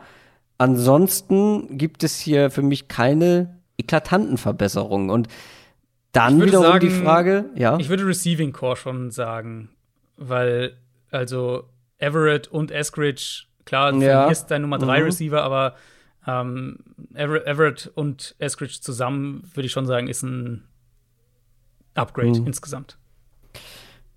Und dann wiederum die Frage, wie viel tut man dafür, nochmal das Maximum jetzt mit Russell Wilson rauszuholen. Aber das ist ein größeres ja. Thema, was wir auch öfter schon mal them ja. thematisiert haben. Sollte man nicht aggressiver vielleicht sein? Sollte man nicht ja, all in gehen in gewissen Teilen? Ja, sie hatten halt kaum Ressourcen diese Offseason. Das war ja echt auch so ein Thema. Sie hatten ja wenig Cap Space. Ähm, das war mit Dunlap, glaube ich, auch so, dass sie ihn erstmal haben gehen lassen und dann günstiger zurückgeholt haben. War ja auch letztlich irgendwo Glück, weil wenn ein anderes Team ja. dem 10 Millionen mehr geboten hätte oder was auch immer, dann wäre er wahrscheinlich dahin gegangen. Und im Draft Aber da ist man natürlich auch irgendwo selber verantwortlich ja, dafür. Ne? Also Keine auch so ein Jamal Adams Trade genau, hat, ja. ist halt das gleiche Regime, das diesen Trade eingefehlt. Ja, absolut, absolut. Der Adams Trade, ähm, der schwebt da immer noch drüber. Und das, gesagt, sie hatten ja eben auch nur drei Draft Picks und das war ja. Eskridge war ja zweite Runde, äh, Trey Brown vierte und dann haben sie noch den Tackle äh, Stone Forsyth in der sechsten Runde gedraftet. Und mehr Draftpicks hatten sie ja gar nicht dieses Jahr. Das ist ja schon also, für sich betrachtet schwierig. Ich bleibe dabei, auch wenn ich da viel Kritik gerade von Seahawks-Fans eingesteckt habe, nachdem ich gesagt habe, für mich war der Eskridge-Pick ähm, einer, den ich nicht nachvollziehen kann, beziehungsweise den ich nicht gutheißen kann. Wenn man drei Picks hat, einen davon halt relativ früh noch, und dann halt eine Position adressiert, wo man quasi nur den Nummer 3 Receiver holt. Klar, der kann dann letztendlich eine gute Rolle spielen, hm. wenn er so gut ist, wie man das erwartet, bei den Seahawks offensichtlich. Klar. Aber in meinen Augen gäbe es halt hier einige Spots, wo man an ja. der Stelle bestimmt noch mehr Value bekommen ja. hätte, beziehungsweise auch die größeren Needs adressiert hat, wo einfach diese Ratio zwischen Value und Need besser gepasst hätte als eben bei Eskridge. Und ich meine, ich glaube, es wird uns niemand widersprechen, wenn wir sagen, der Pass Rush kann, aber muss nicht unbedingt besser sein. Und gerade auf Cornerback äh, gibt es Ungewissheiten. Zum Beispiel da. Oder ja. Offensive Line. Darf ja, Center. Center hätte ich Center. gerne gesehen. Oder ja. Corner. glaube, das wären die Spots, so. die ich da bevorzugt gesehen Weil, also ich mag, ich mochte Eskridge ja pre-Draft. Das muss, man ja, muss ich ja schon auch sagen. Ich mochte den ja echt ganz gerne. Ähm, hat ihn trotzdem nicht ganz so hoch, wie die Seahawks ihn gepickt haben. Das Ding ist eben das, für die das Rolle. Das spielt ja eigentlich auch keine Rolle. Die, der kann ja, selbst wenn er ganz gut ist, klar, ja, wenn er jetzt genau, der Megastar ja. wird, ist das immer noch ein super Pick. Aber wenn er ganz gut wird, wie viel Impact wird genau. er haben, solange genau. Metcalf und Lockett bei den Seahawks spielen? Vielleicht danach, ja, als Ersatz. Okay, aber Stand jetzt ja. für die kommende Saison, fürs Win-Now-Fenster mit Russell Wilson. Nee, ist absolut fair. Ich, ich, ich denke sogar, und das ist jetzt sehr, das ist jetzt ein sehr äh, ähm, gewagter Take, aber ich denke sogar, dass die Rolle, die Eskridge zumindest in der kommenden Saison in Seattle hat, ähm, dass Dean Kate Johnson ähnlich gut spielen könnte. Tatsächlich, der undrafted Receiver, den sie haben. Ähm, das, das ist ja aber dann das ist ja ein Armutszeugnis äh, von. Gut, das ist natürlich Franke. auch spekulativ, muss man total sagen. Aber ich, also ich stimme dir insoweit zu, dass ich sage, einerseits ist es eine Rolle, die, glaube ich, die sie gerne prominenter besetzen würden ähm, mhm. und die auch, ne, die auch einen größeren Impact haben wird dann in der neuen Offense, als es letztes Jahr der Fall gewesen wäre mit einem Nummer 3 Receiver. Auf der anderen Seite glaube ich auch, dass halt äh, insbesondere eben Center und Corner, dass da ein Pick besser investiert gewesen wäre. Was machen wir denn jetzt aus den Seahawks unterm Strich? Also, wenn dieser Offensive Coordinator Wechsel wirklich die Früchte trägt, die du dir erhoffst, mhm. ich glaube, und auch natürlich viele Seahawks-Fans sich erhoffen, ähm, der wirklich einen großen Unterschied auch machen könnte, dann bin ich sehr gespannt auf diese Offense, wenn das nicht so kommt und sie weiter mit so einer gewissen Inkonstanz agieren, auf die Big Plays angewiesen sind, wenn in der Defense meine Zweifel oder wenn sich die Zweifel bewahrheiten, was, was die Defense angeht, wo es einfach noch diese oft angesprochenen Ungewissheiten gibt, und das ist das, was ich meinte anfangs. Jährlich grüßt das Murmeltier.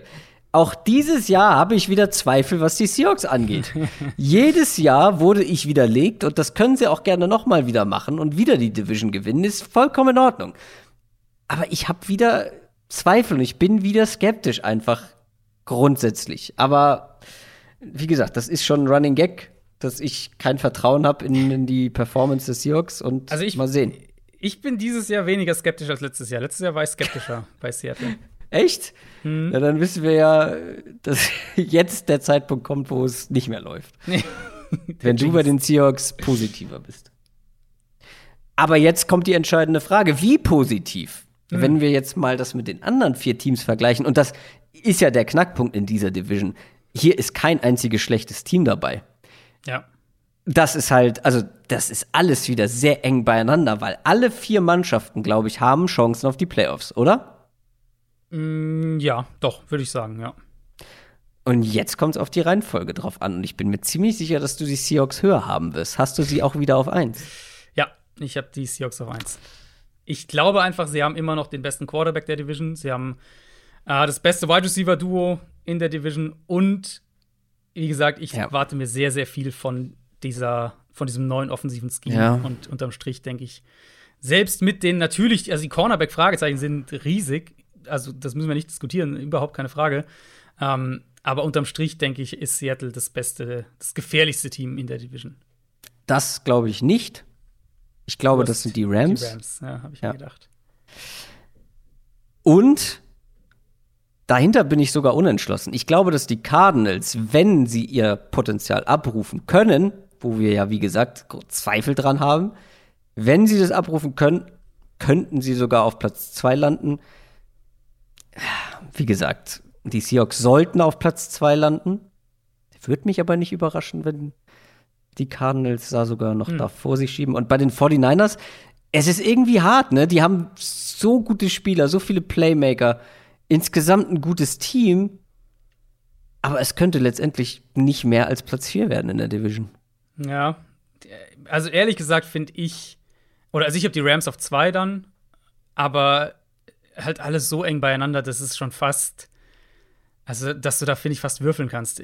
Vom, ja, vom Gefühl her würde ich, würd ich tatsächlich Wie? sagen, äh, Cardinals auf drei und, und Niners auf vier, aber wenn jetzt bei den Niners Trey Lance komplett ausrastet und, und einschlägt, dann können die Niners auch die Division gewinnen. Ja. das ist halt Ja, natürlich. So, ähm, d- das ist halt so eng beieinander alles. Da reden wir echt von ein, zwei Spielen irgendwie. Ähm, Also es gibt ja mehrere, es gibt ja mehrere ähm, Szenarien, die eintreffen können. Trey Lance bei den 49ers, Ja. riesiges Potenzial.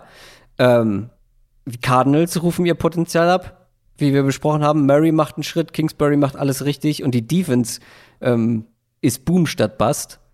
Dann können auch die Cardinals vielleicht sogar die Division gewinnen. Keine Ahnung. Also Hm. würde mich zwar überraschen, aber jetzt auch nicht so, dass, dass ich da hinten überfallen würde, weißt du? Also Ja, genau. Also jedes Team könnte halt diese Division Genau. gewinnen. Und das ist Genau. halt was, was du, glaube ich, über keine andere Division sagen würdest, oder? Also realistisch, Nein. dass man bei jedem Team sagen kann, das würde mich jetzt nicht so überraschen, wenn die. Nein. die Division also selbst, ähm, wir hatten ja anfangs darüber gesprochen, äh, ich komme schon wieder mit den, mit den Himmelsrichtungen durcheinander. AFC North. die- ja, Bengals die- würde mich schon echt überraschen, zum Beispiel. Genau, genau. Bei den anderen drei nicht. Aber bei den Bengals dann wieder ja. schon. Ja. Und wie ist das in der AFC South? In der AFC South. Naja, wenn die Texans die Division Ah ja, stimmt, die Texans habe ich. Ja, sorry, die hatte ich. Äh, NFC Naja, East könnte man vielleicht noch reinwerfen. Ich bin halt bei den Eagles relativ low. Ähm, ja, das würde mich schon überraschen, dass die, Ja. dass die Ja, Eagles find die ich- Division gewinnen. also sonst finde ich, gibt es keine Division, wo du das sagen würdest, dass der. NFC South auch nicht. Nee, da sind die Bucks halt zu stark. Ja, also ich finde, sonst gibt es keine, weil AFC, AFC East, denke ich, wird näher zusammenrücken, aber die Jets sind halt trotzdem noch mal ein Stück hinter dem Rest für mich. Ähm, und Na ja, gut, wenn da Zach Wilson einschlägt, dann. Ja, das wäre. Ja, gut, das der Rest ist. Aber wir sprechen ja noch über. Das stimmt, ja. Haben wir noch gar Äh, nicht. nee, also deswegen, also das macht ja die NFC West auch so spannend und so. Ja. Deswegen finde ich Ja. dieses Argument auch so stark zu sagen, es ist die beste Division, weil jeder von denen nicht nur die Division gewinnen könnte, weil sie irgendwie alle auf einem Level sind, sondern wer auch immer dann vielleicht diesen Breakout hat und die Division Ja. gewinnt, der Ja. könnte halt echt auch einen Playoff-Run hinlegen. Absolut. Also, wir haben zwei Stunden gesprochen und am Ende können wir trotzdem nicht sagen, wer diese Division gewinnt. Das ist natürlich super. Ähm, wie viele Divisions haben wir denn jetzt noch über? Äh, zwei, wenn mich meine verheerenden Mathe-Fähigkeiten nicht im Stich lassen. Also die AFC East und die NFC North, oder? Mehr ist es, glaube ich, nicht mehr. Oder vergesse ich jetzt AFC gerade eine? AFC East auf jeden Fall. Ich bin mir auch gerade unsicher. Ich, also NFC North hatten wir auch noch nicht. Packers und so hatten wir ja mit Rogers Nein, die- Drama und so weiter noch nicht. Die kommen noch. Ich glaube, sonst haben wir tatsächlich schon Ich alle. denke auch, ja. Dann ist ja schon bald wieder Saison. Wir müssen uns mal Ja. um Fantasy Football kümmern, Adrian. Richtig. Ich habe schon in meinen, ich habe ja schon äh, einen, meine, meinen schönen Plan bis Saisonstart mit Dingen befüllt. Da habe ich schon provisorisch unseren, äh, unseren Livestream zum äh, Hörerliga-Draft eingetragen. Den wird es geben, deswegen müsst ihr alle YouTube abonnieren. Mhm. Aber es wird auch auf dem Channel natürlich den Draft der, der Fantasy Football Bundesliga geben. Haben wir ja letztes Mhm. Jahr auch gemacht mit Special Guest, meinem Cousin. Der ist nun leider nicht mehr mit dabei. Ähm, der ist in die zweite Liga abgestiegen. so viel zum Familienstolz. Schöne Grüße. Ähm, Schön, dass du es aber aber noch mal betont hast. Vielleicht holen wir ihn ja trotzdem als äh, Experten dazu. Obwohl, kriegen wir ihn als Experten verkauft. Tough Sell. Also wir haben Er hat es ja, er hat es ja reingeschafft irgendwann mal. Würdest du einen, den, den Spieler vom FC Schalke als Bundesliga-Experten holen, ist die Frage. Oder vom HSV natürlich, in deinem Fall. Naja, wenn du das jetzt zusammenfasst, also das äh, erste Zweitligaspiel zwischen Schalke und dem HSV hat wer als Experte kommentiert? Richtig, Heiko Westermann. So. So, das soll es für heute gewesen sein. Abonniert unsere Social Media Kanäle inklusive YouTube natürlich. Dann wünsche ich euch eine schöne Woche, ein schönes Wochenende. Bleibt gesund, wir hören uns Donnerstag. Ciao. Ciao, ciao.